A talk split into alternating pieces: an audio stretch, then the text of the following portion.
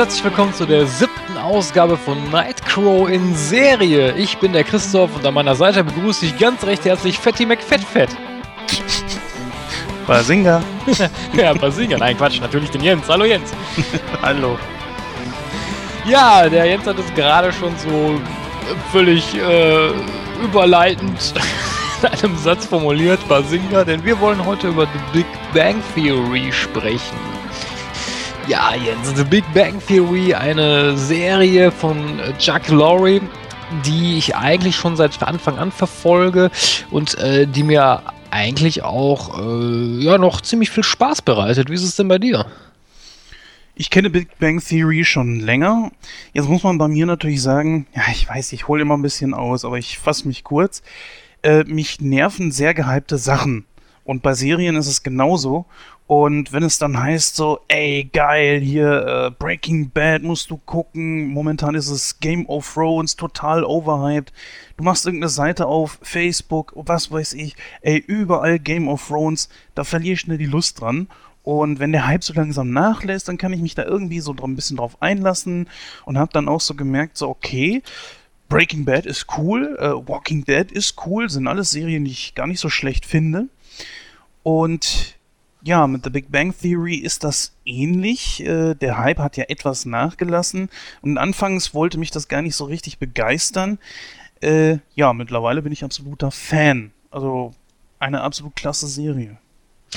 Ja, dem kann ich mich eigentlich nur anschließen. Also The Big Bang Theory läuft ja seit 2007. Insgesamt haben wir ja momentan neun Staffeln in äh, 207 Episoden und äh, Länge der Episoden ist etwa circa, ich glaube so 21 bis 22 Minuten und produziert wird das Ganze von Warner Brothers. Und wie ich bereits sagte, als Produzenten haben wir natürlich Shaq äh, oder Chuck Lorre, den wir ja zum Beispiel auch äh, so Serien verdanken wie Two and a Half Men. Ja, ein merkwürdiges Ende vom Tour and a Half Man, ein merkwürdiges Gehabe zwischen ihm und äh, Charlie Sheen.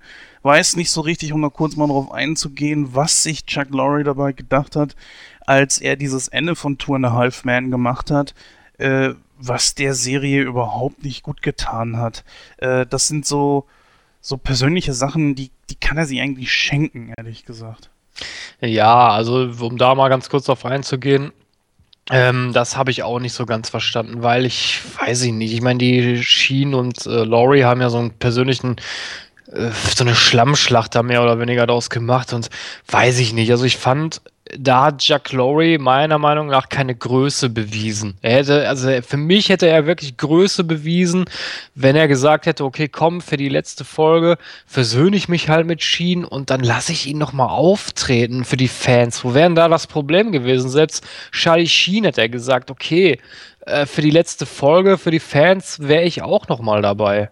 Also das habe ich auch überhaupt nicht verstanden. Ja, äh, lass mal kurz eben sagen, worum es in der Serie überhaupt geht. Die meisten werden es natürlich wahrscheinlich wissen. Es geht hier im Grunde genommen um das Leben von vier Freunden und äh, einer Nachbarin, die zur Freundin bzw. Geliebten von einem der Jungs wird. Theoretisch auch zwei. Das äh, stellt sich im Laufe der Serie dann alles so ein bisschen heraus und ergibt sich alles. Und diese vier sind A, super intelligent, drei davon sind Doktoren, der andere nicht und bekommt das auch immer schön aufs Brot geschmiert. Natürlich ist die Rede von Howard, aber die ähm, Big Bang Theory Fans werden ja wissen, was ich meine. Ja, und diese äh, vier arbeiten gemeinsam an einer gewissen Fakultät, ist so richtig, ne, Christoph? Fakultät, Universität? Genau, am MIT genau am MIT, haben alle ihre äh, eigenen Fachbereiche und äh, haben aber auch ihre eigenen Ticks. Und auf die gehen wir gleich nochmal einzeln ein, wenn wir die Charaktere beleuchten, das ist dann einfacher. Und ähm, was sie besonders auszeichnet ist, sie sind Nerds. Und zwar genau wie aus dem Lehrbuch, genauso wie aus dem Duden einfach rausgeschrieben, wie man sich einen typischen Nerd aus den 80ern vorstellt. Meistens halt eben nur ohne die Brille. Sie sind Comic-Fans, sie sind Science-Fiction-Fans, also Star Wars, Star Trek, Babylon 5 und so weiter und so fort. Und äh, ja, äh, sie, sie spielen gerne Online-Spiele und was weiß ich noch. Also wirklich die kompletten Nerds. Das mit ihrer Intelligenz verbunden und ihren ganz eigenen Gimmicks, wie man ja so schön im Wrestling sagt, äh, ist das, sind das wirklich sehr, sehr außergewöhnliche Charaktere, die natürlich auch dazu dem Erfolg der Serie beigetragen haben. Ja, genau. Dann würde ich sagen, ähm, beleuchten wir doch einfach mal die Charaktere ein bisschen. Und dann natürlich, das macht uns natürlich hinterher ein bisschen einfacher, wenn wir denn dann auch auf einzelne Episoden eingehen. Dann fangen wir natürlich äh, mit einem der Hauptakteure an. Das wäre nämlich dann äh, Dr. Leonard Hof, äh, Hofstetter, äh, der von Johnny Galecki gespielt wird. Johnny Galecki, den kennt man zum Beispiel noch aus der Serie Roseanne. Dort hat er nämlich ähm, David Healy, den Freund von Dali, Nadine gespielt. Die übrigens in der Serie auch auftaucht, ne? Also genau, richtig. Denn sie spielt ja Leslie Winkler, die ja auch selbst am MIT arbeitet und äh, auch ein Techtelmechtel mit Lennart hatte. Aber dazu, denke ich mal, können wir später nochmal genau. was zu sagen. Beleuchten wir doch erstmal den Charakter Lennart. Ja, wie kann man Lennart am besten beschreiben? Also er ist natürlich wie alle anderen hochbegabt. Äh, sein Vater war oder ist Anthropologe und seine Mutter ist eine äh, ja, weltbekannte äh, Kinderpsychologin was er auch immer wieder zu spüren bekommt, wenn denn mal seine Mutter auch zu Gast ist. Er selber ist äh, Experimentalphysiker, hat einen, einen Doktor in diesem Bereich gemacht und ist der Mitbewohner von Sheldon. Was kann man noch so über Leonard sagen? Er hat natürlich auch so seine, seine Gimmicks und seine Ticks. Er ist zum Beispiel laktoseintolerant, äh, was man, was halt auch oft in der Serie thematisiert wird. Äh, er ist ein großer Babylon 5-Fan, äh, womit er immer mit Sheldon so aneinander gerät, weil Sheldon selber kann die Serie auf den Ton nicht ausstehen. Ähm, hat er nicht sogar, ähm, ich erinnere mich daran, dass er immer seinen Inhalator dabei hat. Ja, genau. Hat Asthma. er nicht sogar auch Asthma? Ja, genau. Genau, Asthma hat er auch. Und er ist natürlich äh, unsterblich verliebt in, in Penny, also das ist ja die, die Nachbarin, die in der ersten Folge direkt neu einzieht. Und äh, Leonard hat sich schon direkt äh, von der ersten Folge an eigentlich in Penny verguckt und hat, äh, ich glaube, über drei Staffeln hinweg immer versucht, auch was mit ihr anzufangen, was ihm natürlich dann auch letztendlich gelungen ist, aber dazu, denke ich, können wir auch später dann nochmal was sagen. Ich würde sagen, Leonard ist eigentlich so der noch normalste von allen, der so einen, den Hang zur Normalität eher hat als wie die anderen drei. Bei ihm fehlt auch so ein bisschen das gewisse Gimmick, wie wir es bei den anderen dreien haben, finde ich, weil ja, er ist einfach so auch der berechenbarste, der vernünftigste, finde ich so von allen. Ja, das muss ich auch sagen. Also von allen, von den Vieren, sage ich jetzt mal, ist Lennart wirklich so derjenige, der zwar auch äh, so, so seine, seine nerdigen Ticks hat, aber trotzdem ist er sehr umgänglich. Ja, das könnte man so sagen. Also auch so der, der Ruhepol zwischen den Vieren, Fünfen. Ja, der auch noch irgendwo so, sag ich jetzt mal, so ein normales Weltbild hat. Ne, genau, ja. Ist so auch Nerd, Comic begeistert, Star Trek begeistert. Also die vier teilen wirklich ein und dasselbe Hobby oder Hobbys. Und ja, ansonsten ist er sehr bodenständig geblieben, kein bisschen abgehoben. Ähm, er ist auch nicht äh, im Gegensatz zum Beispiel zu Howard ja, ihr merkt, ein bisschen müssen wir schon hier und dort vorgreifen, um halt Vergleiche anzustellen. Äh, er ist nicht so wie Howard zum Beispiel, dass er ab und zu, ich sag mal, sehr überdreht ist und, und total, äh, ich will nicht sagen arrogant, aber sich höher einschätzt, als er ist. Also ja, wie gesagt, das ist ein sehr, sehr ausgeglichener Charakter. Ja, wobei Lennart ja sehr unsicher ist. Er ist auch ein sehr unsicherer Charakter, was man halt dann auch immer merkt, wenn er dann versucht, halt auch mit Penny anzubandeln oder auch später, wenn ich das mal vorgreifen kann, wenn er dann mit Penny zusammen ist, versaut er natürlich auch sehr viel, eben weil er halt sehr unsicher ist und natürlich auch äh, ja, natürlich auch seine Intelligenz irgendwo in den Vordergrund stellen, stellt, vielleicht sogar unterbewusst macht er das eigentlich eher, aber damit er natürlich auch irgendwo bei jemandem, sage ich jetzt mal, der nicht so einen hohen IQ hat, auch auf die Schnauze fällt, ne? Genau, ja. Also er ist, ja, wie gesagt, er ist der, der äh, geradlinigste von allen einfach. Ne? Ja, der zweite im Bunde ist äh, Dr. Dr. Sheldon Lee Cooper. Sheldon ist äh, theoretischer Physiker. Ähm, über ihn erfährt man eigentlich recht viel in der Serie. Also er selbst ist hochbegabt, hat im Alter von 14 Jahren äh, die Universität von Texas abgeschlossen, und zwar mit Summa Cum Laude. Mit Summa Cum Laude, für die Leute, die das nicht wissen, das bedeutet mit Auszeichnung. Der Beste, der Beste, der Besten, Sir. Mit Auszeichnung. genau. Mit 15 Jahren war er sogar schon Gastprofessor und zwar an der Universität in Heidelberg. Ähm, er hat, ja, er hat eigentlich so, äh, ja, er zieht so den größten Fokus in der Serie eigentlich auf sich, eben weil er halt sehr, sehr viele Zwänge und auch sehr viele Ticks hat. Also er hat zum Beispiel einen sehr großen äh, Reinigungszwang, also er, er desinfiziert alles, er versucht nach Möglichkeit, äh, ja, eigentlich Krankheiten oder Mikroben oder sowas zu vermeiden, indem er sich zum Beispiel auch eine Bushose anzieht. Eine schnell, Bushose. Ähm, wo Penny so freundlich fragte, was ist denn eine Bushose? Ja, das ist eine Hose, die du über deine normale Hose ziehst. ähm, er, am Anfang ist der Charakter noch sehr, also er wirkt am Anfang, finde ich, wie so ein Roboter. Also er, er, er hat, zeigt kaum Gefühle, er kann keinen Sarkasmus verstehen. Äh, Witze versteht er überhaupt nicht. Ähm, er ist auch ein sehr, sehr großer Star Trek-Fan. Also Mr. Spock ist ja zum Beispiel sein, sein, sein, sein Idol, kann man schon fast sagen. Er vergleicht sich auch immer selber ganz gerne mit Spock. Mhm. Was kann man noch über ihn sagen? Er ist ein sehr großer Green Lantern-Fan, Batman-Fan und äh, auch, also eigentlich, und Flash, aber ich würde sogar sagen, er ist, er ist eigentlich auch so wie ich ein sehr großer DC-Fan. Ähm, was ihn auch so ein bisschen hervorsticht, er trägt eigentlich immer so den gleichen Kleidungsstil. Also er hat immer ein Longsleeve an und äh, dazu ein, ein Comic-Shirt oder so ein Retro-Shirt, je nachdem. Ähm, soweit ich weiß, haben die Macher mal gesagt, die Farbe der Shirts spiegelt auch so sein, sein Emotionsspektrum wider. Also wenn er zum Beispiel ein lila Shirt anhat, dann ist er mehr so ein bisschen gefühlsmäßiger. Wenn er ein rotes Shirt anzieht, ist er wütend und sowas. Das fand ich eigentlich ziemlich cool, als ich das mal gelesen habe, weil also einem selber fällt das natürlich in der Serie jetzt nicht so auf.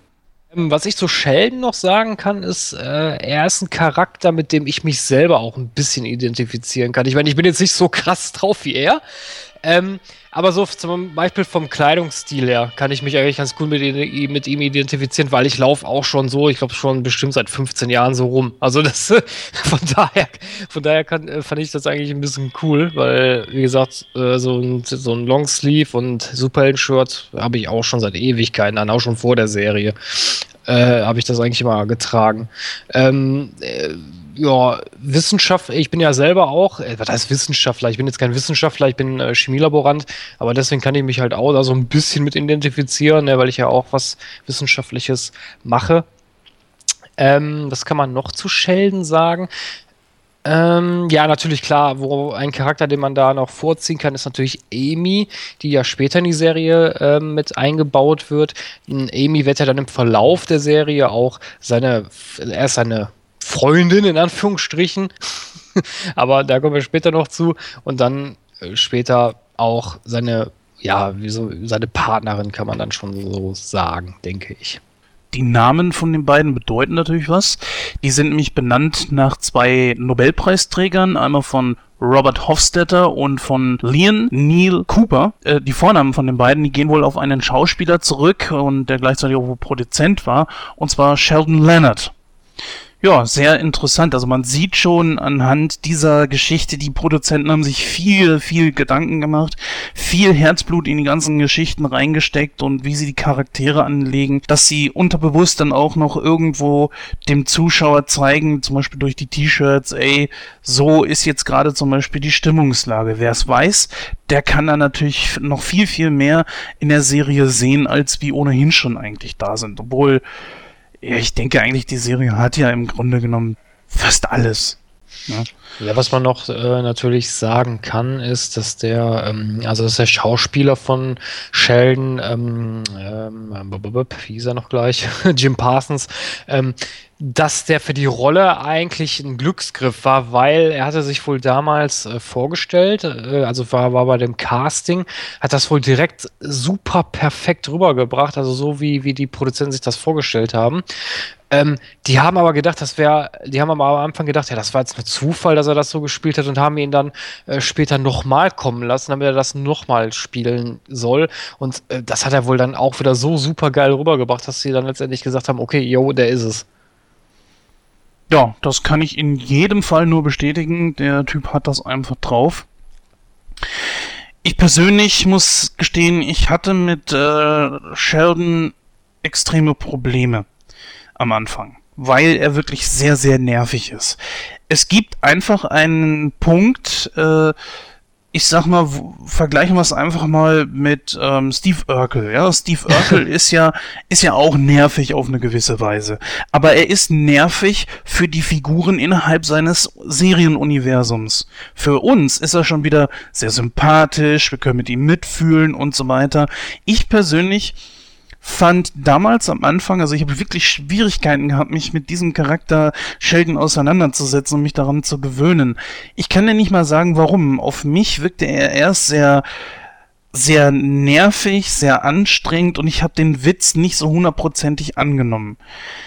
Deswegen habe ich auch lange gebraucht, bis ich diese Serie dann auch wirklich mal von eins von A bis Z durchgeguckt habe. Aber ich habe es letzten Endes nicht bereut. Der Charakter macht nämlich auch, wenn auch langsam, aber er macht eine äh, gewisse Entwicklung durch. Wahrscheinlich sogar die stärkste Entwicklung von allen. Oder siehst du das anders? Nö, das würde ich auch so sehen. Also ich bin auch der Meinung, dass Sheldon tatsächlich äh, einer der Charaktere ist, der die größte Entwicklung innerhalb der Show macht.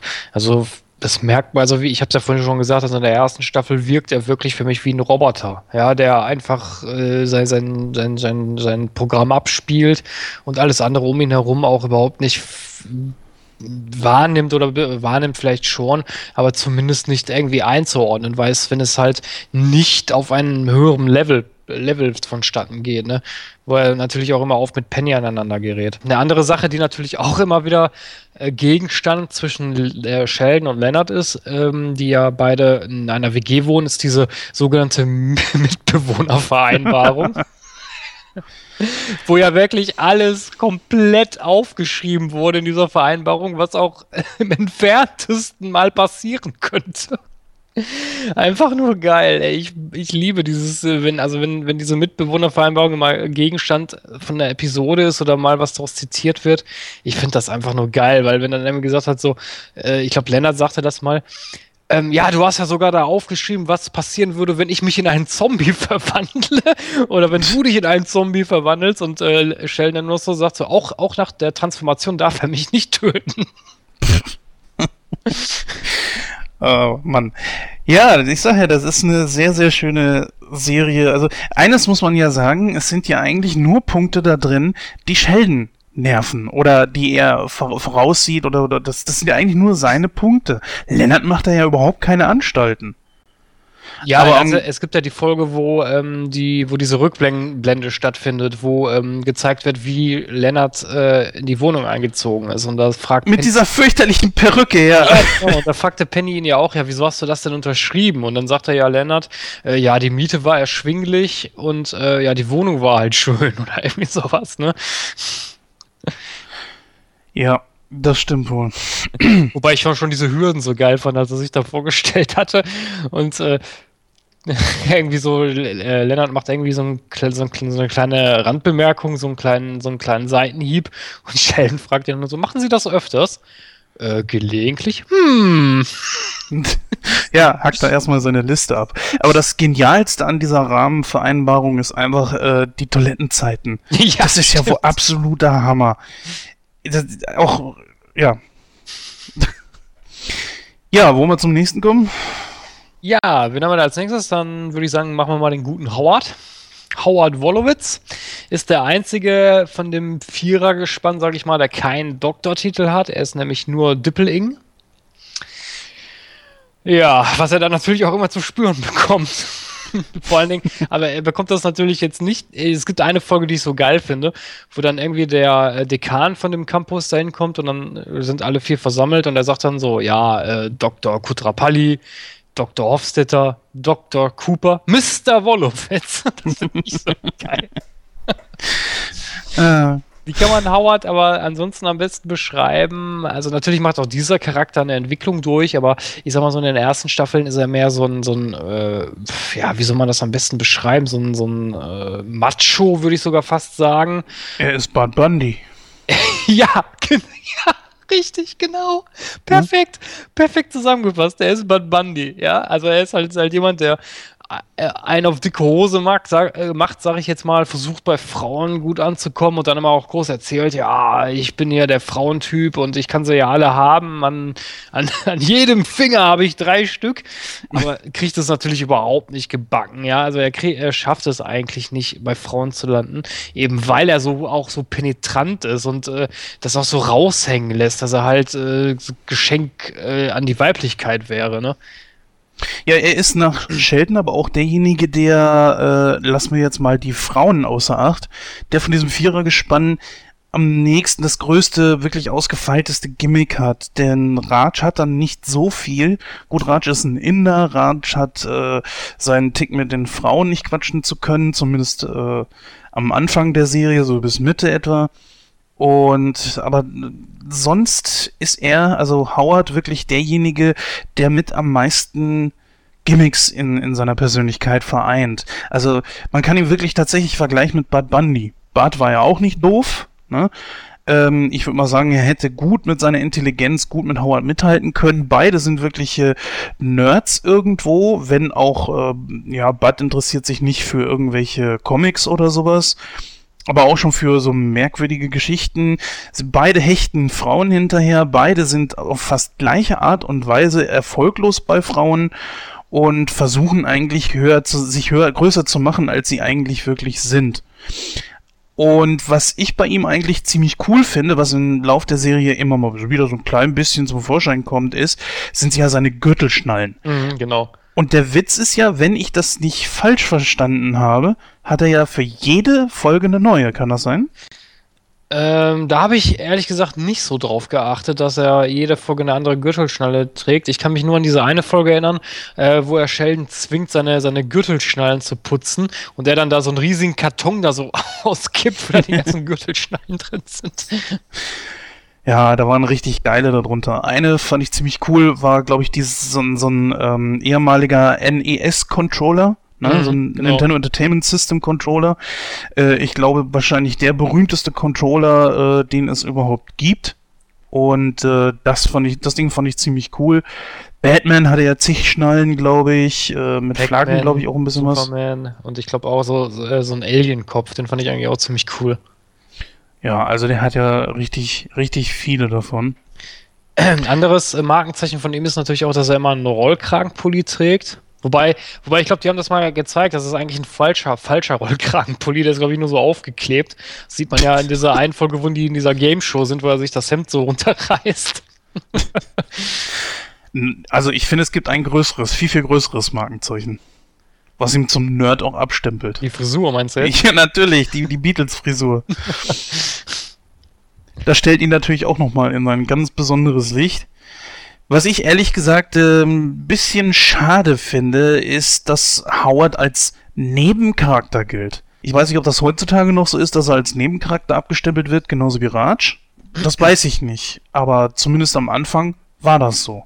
Und dabei ist eigentlich ohne Raj und ohne Howard kann man sich die Serie eigentlich gar nicht vorstellen. Die wäre auch nicht das geworden, was sie heute ist. Ja, würde ich auch sagen, weil ich finde, alle Charaktere ergänzen sich ja auch irgendwo. Ne?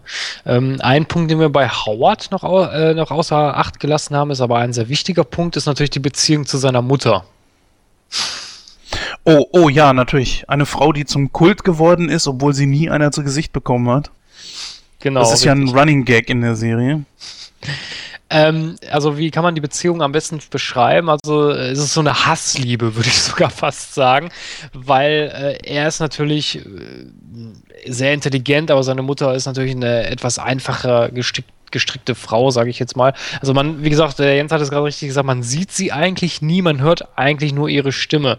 Ähm, sie wird aber be öfters beschrieben, sie soll wohl sehr korpulent sein, eine Warze auf der Nase haben äh, und äh, weiß ich nicht. Also ich, obwohl ich, das stimmt, das stimmt, glaube ich nicht ganz. Also man sieht sie zumindest einmal von oben, nämlich in der Folge, als äh, Howard und Bernadette heiraten. Erinnerst du dich an die Szene? Äh, Boah, nee. Da schwenkt die Kamera nachher aus, dem, aus der Szene Vom raus. Vom Satelliten vielleicht? Als einziges ist die Mutter zu sehen? Nee, ja, nee, nee. Also, da, wenn alle da, da am Traualtar stehen, schwenkt die Kamera aus der Szene raus, also aus der Erde quasi raus, von, von, von der Vogelperspektive aus betrachtet. Und dann sieht man in der, in, in der hintersten Ecke so einen riesengroßen, dicken Fleck. Okay. Und das ist äh, Howards Mutter. Ähm, was man aber sagen muss, ist, dass die Schauspielerin mittlerweile leider verstorben ist. Und äh, das Schöne finde ich, also eine sehr, sehr schöne Ehrung ist, dass man diesen Charakter dann aus der Serie auch rausgeschrieben hat äh, mit einem ja, Charaktertod. Also der, ihr Charakter ist tatsächlich auch in der Serie dann verstorben. Das finde ich eine sehr schöne Ehrung. Ja, ich finde die Folge ist auch sehr liebevoll gestaltet, weil es geht ja darum, dass Howard äh, merkt, dass wohl seine Mutter noch so viel Essen eingefroren hatte und äh, ihr, ihr, zu Ehren wollte er das Essen dann auftischen für seinen, auch mit seinen Freunden teilen und äh, halt nochmal das letzte Mal, sage ich jetzt mal, dann die, die Küche seiner Mutter genießen. Was ja auch so, so eine kleine Ehrung für die Schauspielerin gewesen ist, ne? so wie das halt aufgebaut wurde. Das fand ich eigentlich sehr schön gemacht. Ja, das ist eine wirklich schöne Sache gewesen. Gut, kommen wir mal zum letzten im Bunde des, dieses äh, Quartetts, beziehungsweise ist ja eigentlich ein Quintett. Aber kommen wir, glaube ich, erstmal zu Raj, oder? Genau, Dr. Rashesh Kudrapalli, gespielt von Kunal Nayar. Ja, was kann man zu ihm sagen? Er ist Astrophysiker, äh, stammt aus Neu-Delhi, also aus Indien, und ist der beste Freund von Howard. Äh, er selber hat, äh, arbeitet natürlich auch am MIT, genauso wie die anderen drei. Und ähm, ja, was, und er, er ist natürlich auch ein Nerd und was, er zeichnet sich aber durch eine ähm, Charaktereigenschaft aus, die, die sehr, sehr wichtig ist, nämlich er leidet an selektiven Mutismus. Soll heißen, er kann nicht mit Frauen reden. Das heißt, sobald eine Frau die Szenerie betritt, äh, kriegt er kein Wort raus. Das schafft er eigentlich nur dann, wenn er Alkohol trinkt. Und ansonsten funktioniert das überhaupt nicht. Ähm, also das ist, äh, was eher genau, was, was noch wichtig ist, ist die Beziehung zu seinen Eltern, nämlich sein, sein, äh, seine Eltern sind reich, äh, sein Vater ist Gynäkologe und seine Mutter Anwältin und äh, man sieht die beiden halt immer manchmal in so Skype-Konferenzen, dass sie, halt auch ihrem Sohn immer sagen, immer, immer ein bisschen rund, bisschen madig machen, sage ich jetzt mal, dass er sich zum Beispiel eine Frau suchen soll und äh, ja, seine indischen, indischen Wurzeln nicht vergessen soll und sowas. Das ist nämlich auch so ein Punkt, also zwar ist äh, sagt er zwar, er wäre Hindu, ist aber zum Beispiel auch Schweinefleisch, äh, hier Rind und sowas, ne? Obwohl die Kuh ja zum Beispiel in Indien äh, ja, weiß ich nicht, ist geheiligt oder sowas wird. Ich, so genau kenne ich mich damit im Glauben auch nicht aus. Also seine Eltern sind auch ganz oft daran bedacht, dass er, äh, dass sie ihm eine Frau zuschanzen, weil er halt eben wenig Chancen bei Frauen hat. Er hat mehr Chancen bei Frauen als Howard, äh, aber ist trotzdem ein ähnlicher Loser wie Howard. Wobei man allerdings sagen muss, er kommt äh, irgendwo, irgendwann in einer Folge, irgendwo, ich glaube so jenseits der vierten oder fünften Staffel, mit Penny zusammen. Zumindest hat er eine Nacht mit ihr. Naja, Nacht in Anführungsstrichen. Ne? so viel ist da ja nicht passiert. Ja, okay, aber ich weiß ja nicht, ob Penny da nicht vielleicht auch ein bisschen was äh, zurückgezogen hat, weil sie war ja diejenige, die gesagt hat, so und so. Nee, stimmt gar nicht. Ratsch war es ja, der, der Ratsch der hat das ja selber zugegeben. Genau, ja. Aber trotzdem sind die beiden sich näher gekommen. Also, ja. Ja, wie gesagt, also Ratsch, denn er ist natürlich ein ähm, ja, wie soll man ihn beschreiben? Also so vom Charaktertyp her würde ich schon sagen, er ist natürlich liebenswerter als Howard, weil Howard, er haut halt nicht so auf die Kacke, ne? Also außer halt, wenn er was getrunken hat, dann schon. Aber wenn er halt nicht trinkt, ist er ja eigentlich ein ganz normaler Typ, ne? Und er hat einen besseren Wortwitz manchmal, finde ich. Ja, das stimmt. Und wenn ich jetzt mich mal ein bisschen weit aus dem Fenster lehnen würde, so vom, vom Äußerlichen her würde ich sagen, ist er sogar der bestaussehendste der ganzen Truppe. Das äh, kann ich nicht beurteilen, Jens. ja, ich auch nicht. Vergiss es. Nächste, nächste. ja, was ich aber beurteilen kann, wer gut aussieht, das wäre nämlich äh, der fünf oder die fünfte im Bunde, nämlich ist das Penny Hofstetter. Ja, warum sage ich jetzt Hofstetter? Weil einen Nachnamen hat sie nämlich nicht, der, also einen Mädchennamen hat sie in der Serie nicht. der wird nämlich kein einziges Mal erwähnt. Das ist richtig. Also mich persönlich hat es auch gewundert, dass man das nicht öfter mal zu irgendeinem so Running Gag oder so gemacht hat.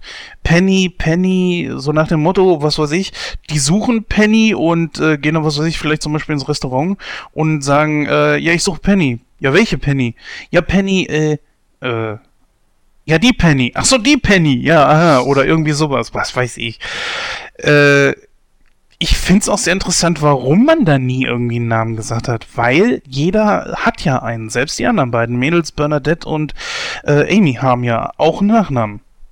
Genau, richtig. Außer Penny. Ist die einzige Charakter, der keinen hat. Ja gut, sie kann man natürlich als, ich sag mal, das typische Girly bezeichnen. Sie äh, geht auf Partys, sie steht auf Fußball, Football, einfach so. Äh, sie ist so eine Art Jedermann. Ja, sie ist äh, blond, sie sieht gut aus. Eigentlich das komplette Gegenteil von unseren vier Protagonisten hier. Im Grunde genommen müsste man eigentlich sagen, gibt es keinen Grund, warum sie sich mit den Vieren irgendwie auseinandersetzen sollte oder warum sie mit denen was zu tun haben sollte. Außer vielleicht, äh, weil sie gerade, was weiß ich, ein Computerproblem hat oder sich ein, was weiß ich, Bröttelchen Backpulver ausleihen will. Keine Ahnung. Ja, aber das, äh, ja, wenn ich da kurz einhaken darf, weil du musst, äh, da muss so ein Kon Kontrast sein. Ich meine, klar, von den Aktivitäten her, von den Hobbys her mögen die nicht zusammenpassen, aber Penny zeichnet sich durch etwas aus, was zum Beispiel ein Sheldon, Leonard und eine Howard und eine Ratsch nicht haben, und zwar ist das soziale Kompetenz. Ne? Also die also die vier sind ja ich will nicht sagen unfähig, aber es fällt ihnen halt schwerer, soziale Kontakte zu knüpfen, was Penny aber besser gelingt, weil du siehst es ja sogar schon in der ersten Folge, ja, sie geht äh, offen auf die Leute zu, redet mit denen und äh, ja, halt, halt so, so, so eine soziale Intelligenz hat sie, würde ich eher sagen. Ja, das stimmt. Also sie denkt schon recht sozial, sie ist auch fair und äh, sie ist nur, sie kommt mit ihrem Leben nicht zurecht. Das ist, das ist ein ganz großes Problem von ihr. Und was sie, glaube ich, und so habe ich das immer aufgefasst, weil sie fängt ja etwas mit Leonard an. Was mir so aufgefallen ist, ist, dass sie mit ihrem Leben, sie hat Schwierigkeiten, ihre Richtung zu finden. Und Leonard scheint ihrem Leben äh, eine gewisse Struktur zu geben und sie kommt damit nicht zurecht, weil sie nichts anderes kennt, außer äh, ihr, ihr unstrukturiertes Leben und deswegen verlässt sie ihn immer wieder, obwohl sie ihn eigentlich liebt. Ja, Penny ist halt eine Chaotin, ne? ja. Ich meine, das sieht man ja auch immer an ihrer Wohnung, ne? Wenn dann immer Sheldon sagt, so, sag mal, wurde bei dir eingebrochen? Auch ne, das sieht hier immer so aus. oh, schlimme Folge, wo äh, Leonard, äh, Quatsch, Sheldon dann nachts da in die Wohnung reingeht und die aufräumt. wie, willst du wie willst du das erklären? Ja gut, sie kommt halt mit Leonard zusammen und das ist eine, also einer der Grundpfeiler dieser ganzen Serie und da drehen sich auch viele, viele, viele, viele, viel zu viele Folgen drum. Naja, gut, ich ähm, meine, du musst ja, du musst ja auch immer so bedenken, so mit was für Typen Penny da sonst immer abgehangen hat. Ja, das waren ja totale Vollspaten, wie die immer dargestellt wurden. Ne? Also der, den bekanntesten aus der Serie ist ja, ich glaube, Zed hieß er, das war ja dieser große Muskelprotz da finde ich die Folge so geil, wo sie, wo sie dieses Mondexperiment machen und der folgt dann so, ihr lasst heute nicht ernsthaft den Mond explodieren, oder? das ist geil. Ja gut, da mussten sie natürlich irgendwas finden, dass das der absolute Vollspacken ist, denn welchen Grund hätte Penny sonst mit dem, mit, mit Leonard weiter zusammenzubleiben? Der war doch auch später noch dabei als äh, Superman, ne? Um ja, deren. Genau, richtig. Da deren, haben sie, waren sie ja bei der Justice, oder sie wollten beim Kostümfest im Comicladen mitmachen und die Justice League äh, äh dann vorführen, aber die hatten halt keinen Superman und da haben sie ja Zed genommen. ja, ein, ein weiterer Running Gag. Aquaman ist scheiße. Ja, Aquaman ist scheiße. Kommt auch immer mal wieder vor, naja. Ja, es ist eigentlich, ich weiß nicht, ist es gut oder ist es schlecht, dass wir mit Penny so schnell durch sind? Äh, ja, gut, ich meine, Penny ist ja, äh, Penny hat ja, zeichnet sich ja nicht durch so viele Sachen aus. Ne? Ich meine, du hast ja eigentlich schon die wichtigsten Punkte angesprochen. Sie ist chaotisch, äh, sie hat kein strukturiertes Leben. Ähm, was vielleicht noch wichtig ist, ist, dass sie natürlich versucht, äh, eine Karriere als Schauspielerin zu starten, was ihr aber natürlich auch nicht gelingt und weswegen sie halt als Kellnerin in der Cheesecake Factory arbeitet, ne? Ja, gut. Das habe ich natürlich vergessen. Ja. Dann kommen später in der Serie noch zwei weitere Damen hinzu und haben dann so eine Art Triumvirat von als Gegenpol zu den anderen Vieren. Äh, theoretisch könnte man mit den dreien auch eine eigene Serie aufziehen. Theoretisch. Ähm, ich glaube, äh, Bernadette war als erstes da, ne? Genau, Bernadette. Genau, ja. Ja, dann fangen wir mit ihr einfach mal an. Ja, Bernadette taucht, glaube ich, irgendwo so in der vierten Staffel auf, wenn ich mich nicht täusche. Also recht spät eigentlich.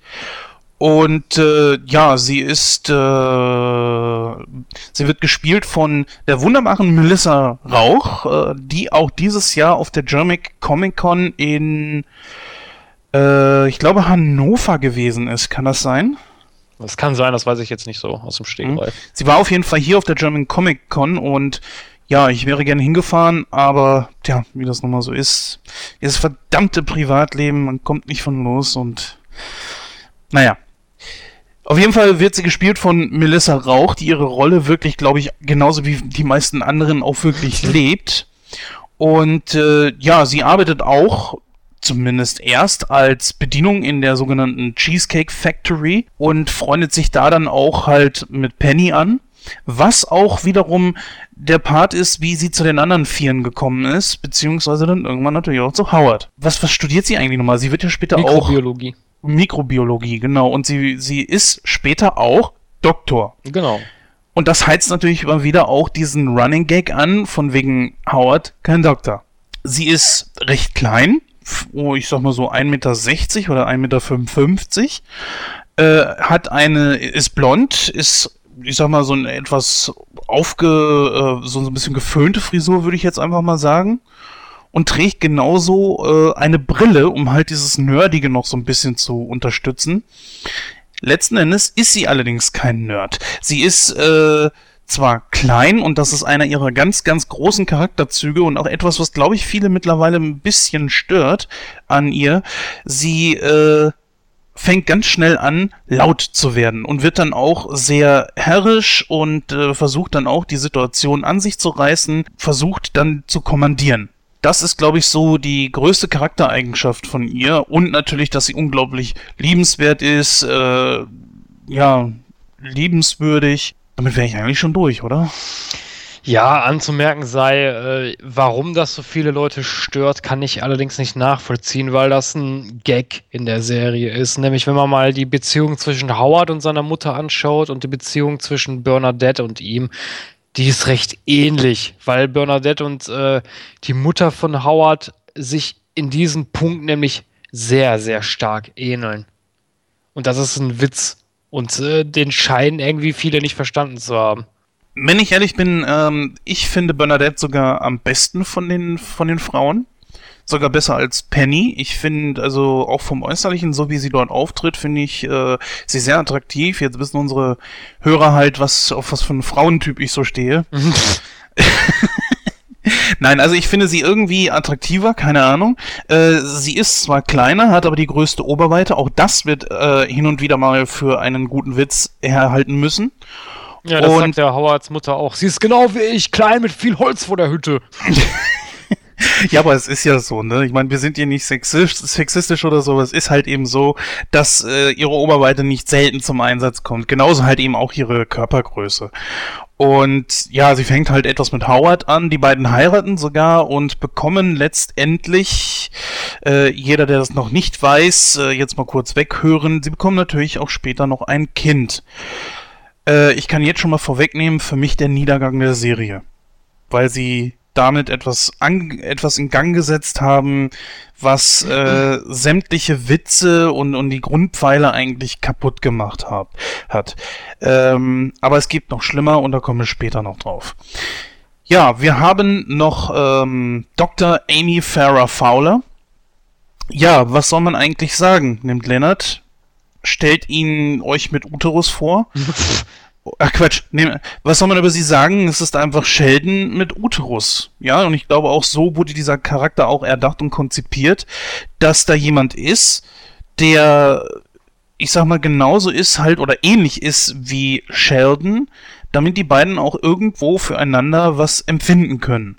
Denn äh, wen außer sich selbst würde Sheldon so dermaßen auf dieser Ebene akzeptieren? Halt eben nur sich selbst.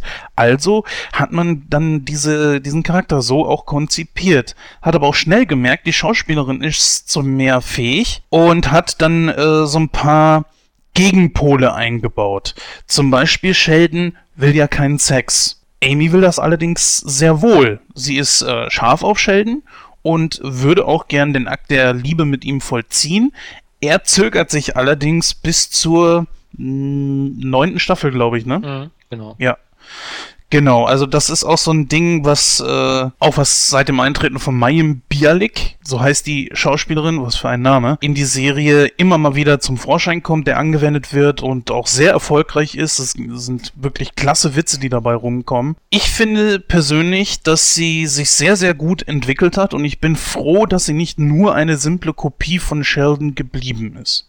Das finde ich natürlich auch. Also ich habe, ähm, ich hatte so den Eindruck, als der Charakter eingeführt wurde, habe ich mir erst gedacht, so oh, ein weiblicher Sheldon muss das jetzt sein. Aber gut, ich meine, das war natürlich die logischste Konsequenz, um Sheldon halt auch eine Partnerin zu geben. Ich finde aber ihre Entwicklung äh, ging sehr schnell voran, weil sie war ja wirklich in den, ich, wann tauchte sie auf? Ich glaube Ende der dritten Staffel äh, und Anfang der vierten wurde sie ja richtig eingeführt. Da war sie wirklich eine 1 zu 1 Kopie von Sheldon.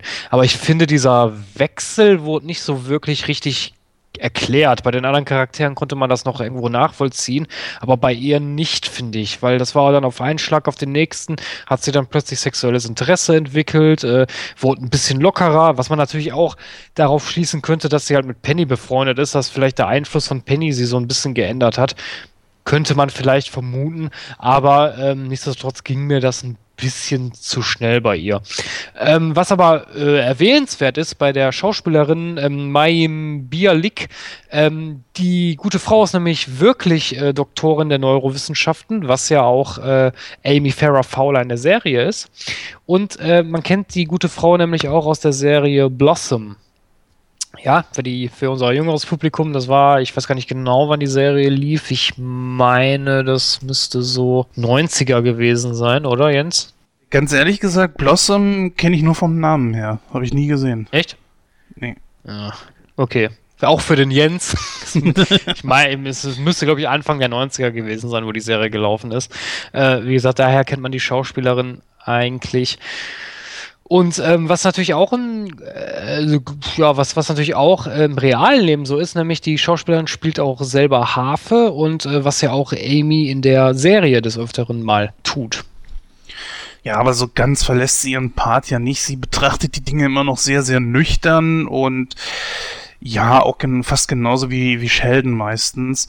Was allerdings äh, ziemlich cool ist, was sich entwickelt hat, äh, sie sieht ja ihre persönliche Gruppe äh, die, diese Mädelsgruppe, sie sieht ja äh, das mehr so wie so eine Art ähm, Wiedergutmachung ihrer, ver ihrer verhunzten Schulzeit, sag ich mal, weil sie sieht ja in sich äh, so, ein Aufsteiger-Girl innerhalb dieser Gruppierung, ja äh, Penny war halt wohl scheinbar auch damals in, in der Schulzeit immer so die beliebteste und so sieht Amy sie auch jetzt und ja, sie wird ja von, ähm, von Penny auch hundertprozentig akzeptiert und das findet sie obercool, ja, und sie konkurriert so ein ganz klein bisschen mit Bernadette, die das zwar mitkriegt, aber gar nicht versteht und überhaupt nicht auf, auf äh, gar nicht konkurrieren möchte, also um die Gunst von äh, Penny buhlen möchte, aber Amy gefällt das unglaublich, dass sie, also unglaublich gut, dass sie bei Penny scheinbar so gut ankommt oder sie als Freundin hat. Ja, das stärkt also ihr Selbstbewusstsein auch. Vielleicht äh, kann man das auch so sehen, dass die Gruppe sie dementsprechend dann einfach auch verändert hat und dann einfach plötzlich so Charaktereigenschaften von ihr zum Vorschein gekommen sind, die ohne die Gruppe man so auch gar nicht gesehen hätte. Ja, ist ein guter Punkt. Aber wie gesagt, ähm, es ging mir aber trotzdem äh, zu schnell. Also weiß ich nicht, das ging, das war ja wirklich von einer Folge auf die nächste, wo dann zack, äh, diese Charakterwandlung da war. Also das hätte, das hätte man vielleicht noch ein bisschen besser ausarbeiten können, wie man es zum Beispiel bei den anderen Charakteren gemacht hat. Aber naja, gut, wie gesagt, es kann natürlich, oder es wird dann wahrscheinlich so sein, wie du gesagt hast, Jens, dass es halt der Gruppe zuzuschreiben ist und natürlich nicht auch Penny da einen sehr großen Einfluss drauf gehabt hat. Ja, aber du hast schon nicht Unrecht. Wenn du jetzt einfach mal siehst, äh, in der ersten Folge, wo sie aufgetaucht ist, hat sie auch den Koitus zum Beispiel auch abgelehnt. Ja, und das begrüßte Sheldon ja unglaublich. Und das dauerte ja nicht wirklich lange, dass sie dann äh, komplett umschwang. Nennt man das so? Also ich nenne es anders. Das dauerte nicht lange, dass das sich komplett änderte, wandelte und sie unbedingt mit Sheldon plötzlich Sex haben wollte, was der ja überhaupt nicht verstanden hatte und es auch nicht äh, ja auch immer wieder versucht hat zu verhindern. Da fällt mir ganz besonders eine Folge ein, wo Amy dann krank war, einer meiner Lieblingsfolgen, und Sheldon kümmert sich um sie, ja. Und dann soll er ihr oder will er ihr ja äh, ganz freiwillig, äh, was ist das, Vic Vaporub oder so, auf die Brust hm. reiben. Hm, genau. Und plötzlich, sie wollte ja eigentlich, dass er geht, aber plötzlich war sie ja ganz angetan davon. Nein, ich bin immer noch so krank. ja, genau. ja. ja, da muss ich dir wohl ein äh. heißes Bad einlaufen lassen. Ich zieh schon mal die Klamotten auf. Ja, das war schon klasse. Also mit einer der besten äh, Charaktere in der Serie. Ich bin auch froh, dass sie dann irgendwann zum Stamm, äh, zum, zur Stammbesetzung gehörte. Ja, jetzt haben wir so die sieben wichtigsten äh, Leute ähm, beschrieben. Wollen wir mal einfach jetzt auf die ja, Serie. Bevor wir das machen, einen Charakter müssen wir eigentlich noch besprechen. Der gehört zwar nicht zur Stammriege, aber er ist ein sehr wichtiger Nebencharakter und zwar ist das äh, Stuart. Ja, so quasi der fünfte Mann, ne? Ja, also so würde ich ihn auch sehen, weil Stuart ist, äh, also um Stuart mal kurz zu beschreiben, ähm, er hat einen Comicbuchladen, ähm, wo halt die Jungs äh, ihre, ihre, ja, ihre Printmedien halt beziehen. Ähm, er selber ist ähm, ja auch so ein typischer Nerd, ein bisschen, als, äh, bisschen in sich gekehrt, schüchtern, ist aber allerdings ein guter Zeichner hat, äh, ich weiß gar nicht mehr in welcher Staffel es war, ich meine die zweite oder die dritte, hat er versucht, äh, mit Penny was anzufangen. Penny war wohl auch nicht abgeneigt, aber Stuart hat das eigentlich durch sein Nerdig, durch, durch sein Nerdtum eigentlich komplett versaut. Ich glaube, das war da, es ging da, äh, fand ich eigentlich eine sehr geile Diskussion. Mir hat die sehr gefallen, wo dann Sheldon zu ihm kam und sagt so, sagte zu ihm, ja, äh, ähm, hier, ich bin hier in dem Batman-Forum und die diskutieren gerade darüber, wer jetzt äh, der Nachfolger von Batman wird und Stuart Stuart war dann auch direkt darauf begeistert. Ja, die Jungs können total anstrengend sein. Was ist denn deine Theorie und so? Fand ich super geil. ähm, ja, gut. Also, wie gesagt, das mit Penny hat er dann eigentlich letztendlich dadurch versaubeutelt. Ähm, er selber taucht dann halt immer in so Nebenhandlungen auf. Äh, ja, wird dann halt auch als der typische Nerd immer charakterisiert, der halt eigentlich ein kompletter Loser auch ist. Also er im Gegensatz jetzt zu den anderen äh, ist er, ist er überhaupt nicht erfolgreich. Also er ist total abgebrannt, äh, verdient mit seinem Comicladen wohl auch nicht so gut. Äh, der Comicladen brennt auch später ab und ähm, er zieht dann zu Howards Mutter. Da wird dann irgendwie so angedeutet, dass er vielleicht sogar eine Beziehung mit ihr gehabt hat, äh, was aber letzten Endes, glaube ich, gar nicht so wirklich aufgelöst wurde. Nee, habe ich auch so in Erinnerung, dass da eigentlich nichts gewesen ist. Die Bayern haben sich einfach super verstanden. Und für ihn war es die perfekte no äh, Lösung oder no der perfekte Notnagel für den Moment. Und es sollte ja nicht lange bleiben, blieb aber länger. Ne? Das hat natürlich Howard überhaupt nicht gefallen. Naja. Ach, ja, ist ein ganz netter Charakter und äh, ich sag mal, Sheldon behandelt ihn genauso als das, wozu dieser Charakter einfach auch konzipiert ist, nämlich als Ersatz. Und ich weiß gar nicht, er, er nennt ihn ja nicht nur er nennt ihn hier nicht einfach in einer, ähm, in einer Folge nennt er ihn ja sogar Ersatz Howard? Nee, wen hat Der Howard-Ersatz. Das ist die, als Howard im Weltall unterwegs ist und ähm, Stu, die wollen ins Kino gehen und dann fragen sie ja Stuart, ob er mitkommen möchte und dann sagte ja Sheldon irgendwie so, ja, Howard isst immer äh, Rosinen oder Schokorosinen im Kino, machst du das auch? Weil ansonsten können wir dich ja überhaupt nicht mitnehmen. Wir können dich doch sonst gar nicht als Howard-Ersatz gebrauchen. so geil. Oh. Ja, viel gibt so über ihn sonst nicht zu sagen. Er hat keine tragende Rolle. Ja, ganz kurz erwähnt nochmal, bevor wir dann äh, auf die äh, Staffeln eingehen. Es gibt natürlich viele weitere Nebencharaktere, die wir jetzt nicht im Einzelnen beleuchten wollen. Das wird ein bisschen den Rahmen sprengen, aber mal ganz kurz äh, angemerkt. Dann gibt es natürlich noch äh, Leslie Winkler, die wird gespielt von Sarah Gilbert, die ja auch aus der Serie Roseanne äh, bekannt ist. Da hat sie nämlich Darlene gespielt. Ähm, sie ist nicht die einzige, die da aufgetaucht ist aus Roseanne. Ja, natürlich. Äh, dann gibt es natürlich noch Laurie Metcalf, die spielt nämlich die Mutter von Sheldon Sheldon. Ähm, die hat nämlich damals ähm, auch in Roseanne mitgespielt und zwar hat sie die Schwester von Roseanne gespielt, äh, Jackie. Äh, ja, da gibt es noch ganz weitere Nebencharaktere. Einer der wichtigsten ist dann natürlich noch der gute alte Wesley Crusher.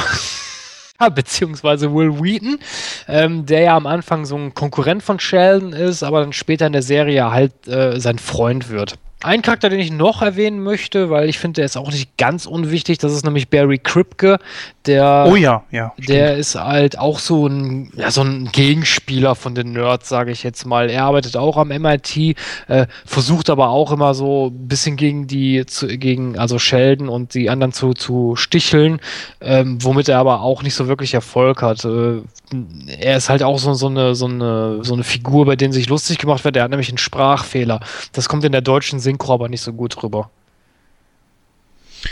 Also wenn ich ganz ehrlich bin, ich bin nicht so sonderlich erbaut darüber gewesen, dass diese alten Roseanne-Stars da noch mitgespielt haben, weil ich, wie gesagt, ich bin nicht so ein großer Fan von Roseanne. Ich kann mir hier und dort gerne eine Folge angucken. Äh, Roseanne ist ja eigentlich ganz gut. Wusstest du übrigens, dass Roseanne eigentlich mal für, äh, als eigentlich vorgesehen war als äh, Peggy Bundy? Äh, was? Echt? Richtig, genau. Äh, deswegen ähm, hat sie irgendwann ihre eigene Serie bekommen, weil sie hatte damals die Rolle nämlich abgelehnt und deswegen kam es zu Roseanne. Ähm, naja, wie gesagt, mir ist die Serie einfach zu nah an der Realität. Dieses dauernde Gestreite war, war mir für eine, für eine Comedy-Serie einfach zu viel. Ja, ähnlich wie bei den Cosbys mir das einfach zu sehr heile Welt ist, ja, und äh, ja, weiß nicht, das, das war einfach nicht mein Ding. Und als ich die beiden dann da gesehen habe, mh, hm, fand ich jetzt nicht so prickelnd. Naja gut, so. ich meine, das kann man ja daran erklären, dass Chuck Lorre damals auch Roseanne produziert hat, ne? Ja gut, er hat die Leute aber nicht jetzt zum Beispiel auch in Two and a Half Man auftreten lassen oder so. Aber ist ja auch nur nicht ganz so schlimm. Es sind ja nur Nebencharaktere und äh, das ging dann schon in Ordnung. Aber wie gesagt, ich bin nicht so der größte Fan davon gewesen. Ja, dann würde ich sagen, die Charaktere haben wir soweit durch. Ähm, dann wollen wir doch mal die einzelnen Staffeln äh, beleuchten. Ich denke mal, das äh, episodentechnisch durchzugehen würde einfach zu lange dauern. Deswegen fassen wir die Staffeln mal am besten zusammen. Einzige Interessante ist natürlich hier der Pilotfilm, äh, Pilotfilm, ja, die Pilotfolge, wo nämlich Penny einzieht. Ja, beim Piloten, im deutschen Titel hat der deutsche Titel von dem Piloten ist Penny und die Physiker und der Originaltitel ist schlicht und ergreifend einfach nur Pilot. Ja, der wurde in den USA am 24. September 2007 das erste Mal ausgestrahlt und in Deutschland ja so etwas knapp zwei Jahre später. Das Drehbuch stammte hier von Chuck Lorre und Bill Brady. Die, die Folge beschreibt im Grunde genommen das, was äh, der deutsche Titel eigentlich auch wiedergibt, und zwar wie die vier Jungs auf Penny treffen. Penny zieht drüben ein und sie kommt halt eben mit den vier Jungs, die ganz zu Anfang natürlich auch so langsam aber sicher vorgestellt werden, äh, zusammen wir sehen, also da wird natürlich innerhalb einer Folge so viel versucht, an Infos rüberzubringen, wie es geht. Äh, viel von Sheldons Charaktereigenschaften werden dargelegt. Leonard äh, kommt noch nicht ganz so zur Geltung. Raj ist leider sehr, sehr schnell abgehandelt, weil er taucht auf, er ist ein Inder und äh, er mag Comics und hat Probleme mit Frauen zu sprechen, was auch bereits schon in der ersten Folge ähm, bei dem ersten Zusammentreffen mit Penny zur Sprache kommt. Mm, ich sag mal, ein, ein Running Gag, dem ich jetzt nichts abgewinnen konnte, weil es war doch eher so ein bisschen bla. Es ist nicht mein Ding gewesen, sag ich ganz ehrlich. Da hätte man mehr mit Ratsch machen können. Und Howard, naja, hier ich glaube, Howard ist einer der etwas größeren Nutznießer von den, in Anführungsstrichen, Nebencharakteren, weil er geht natürlich auf Penny zu und versucht dann auch so, auch in Richtung Gürtelschnalle zu zeigen, so hier, ich bin der voll geile Hecht und Penny lässt ihn dann aber auch dementsprechend geil abblitzen und äh, ja, das ist im Grunde genommen der Pilot. Mehr passiert da an und für sich eigentlich nicht viel. Ja, also, also was mir bei dem Piloten äh, so im Nachhinein betrachtet äh, ein bisschen suspekt vorkommt, ist, dass man sieht, dass die Charaktere noch nicht hundertprozentig ausgereift waren. Das merkt man nämlich daran, dass direkt in der ersten Szene äh, Lennart und Sheldon zur Samenbank wollen, um, um ihr Sperma zu spenden. Weil das ist für mich was, was auf Sheldon überhaupt nicht passt, oder? Äh Boah, jetzt müsstest du mir mal über Sprünge helfen. Ich meine, wir kennen Sheldons äh, Einstellung zur Sexualität, aber wie ist es denn mit der Selbstbefriedigung? Seine Mutter ist doch streng katholisch, glaube ich, ne? Ähm, ich glaube, also ich meine, mich zu erinnern, dass er ja gesagt hat, dass er halt äh, sowas auch nicht macht. Ich bin mir nicht hundertprozentig sicher, aber ich meine, das wurde mal in irgendeiner Folge mal zumindest mal kurz angerissen. Hm. Ja, nee. Nein, also natürlich hast du da recht. Bis auf Penny würde ich sagen, definitiv. Zumindest was man halt eben in einer Folge so erfahren kann. Ja, es wurde bei Penny natürlich noch ein bisschen was zugedichtet ich glaube, Raj und Howard sind diejenigen, die am wenigsten sich noch ein bisschen weiterentwickeln oder wo man noch ein bisschen mehr erfährt, weil das ist ja bis zum Auftauchen von Bernadette einfach der Running Gag einfach bei Howard. Er ist kein Arzt, ne? Äh, ach Quatsch, kein Arzt. Er ist kein, er hat keinen Doktortitel. Er ist äh, erfolglos bei Frauen das leidet ja alles, seitdem Bernadette da ist. Bernadette bringt ihren eigenen Witz mit und das, was verloren gegangen ist, weil Howard muss sich ja jetzt nicht mehr an andere Frauen ranmachen. Das äh, gleicht sie dann so ein bisschen aus, aber in der ersten Staffel äh, merkt man das halt eben ganz deutlich, dass das, das ist einfach Howard und äh, viel ändert sich da auch bis zum Auftauchen von Bernadette nicht mehr viel.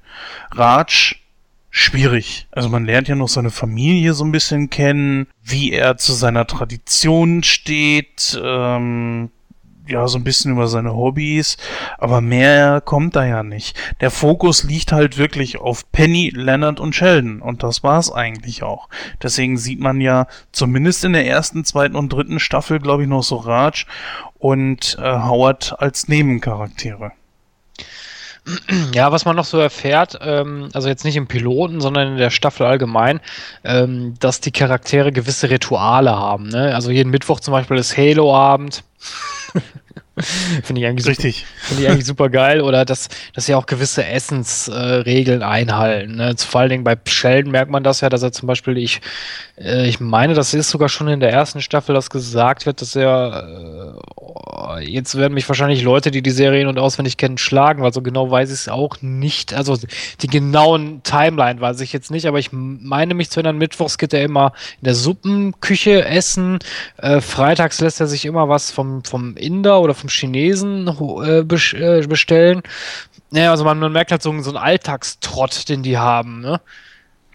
Ja gut, Sheldon ist äh, natürlich jemand, der einfach konstant in, konstant in seinem Leben braucht. Er braucht einfach Ordnung.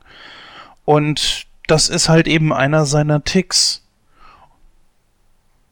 Ja, natürlich, klar. Also, äh, also Ticks, äh, also der Charakter, also man, man merkt da schon, er hat sehr viele Zwänge. Also für mich sind das Zwänge, das sind keine Ticks mehr. Ich habe auch gewisse Ticks. Ne? Ich bin, äh, meine Comics zum Beispiel, die schweiße ich, äh, was heißt schweiße ich ein, aber die packe ich jetzt auch immer in Schutzfolie, pack die ordentlich weg und ich lese darin auch nur mit Schutzhandschuhen.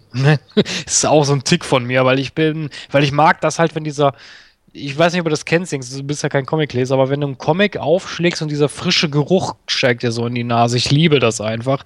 Und wenn du halt pflegsam mit so Comics umgehst, dann bleibt der Geruch auch noch nach Jahren so erhalten. Und ähm, wie gesagt, das ist ein kleiner Tick von mir, aber Sheldon hat meiner Meinung nach schon richtige Zwänge, weil der wird ja richtig nervös, wenn er, wenn er, wenn er was nicht macht, was, er, was er halt gewohnt ist, ne? Ja, richtig, genau. Ja, ich sag mal, die erste Staffel, äh, also so der Pilot, gibt einem natürlich viel an Infos weiter, aber man merkt einfach über die gesamte Staffel hinweg so, dass sich das alles auch noch entwickelt und ganz besonders so die Beziehung zwischen Leonard und Penny äh, wird da einfach, ist glaube ich einer der tragenden Pfeiler. Ja, natürlich, klar, das ist so der Fokus, ne? So, der, Penny ist halt der Love Interest und Sheldy, äh, Sheldy sag ich schon, und Lennart, und Lennart ist halt derjenige, der halt um ihre Gunst buhlt, ne? Ja, also so könnte man das ungefähr beschreiben. Was, ich persönlich finde, dass, ja, was wolltest du sagen? Ich äh, wollte noch anmerken, also ich finde gerade so in der ersten Staffel wird dieses Nerd, Nerd, dieser Nerd, äh, dieses Nerdtum richtig schön zelebriert. Das hat mir richtig geil gefallen, ne? dass viele Anspielungen auf Filme, auf Comics gemacht wird.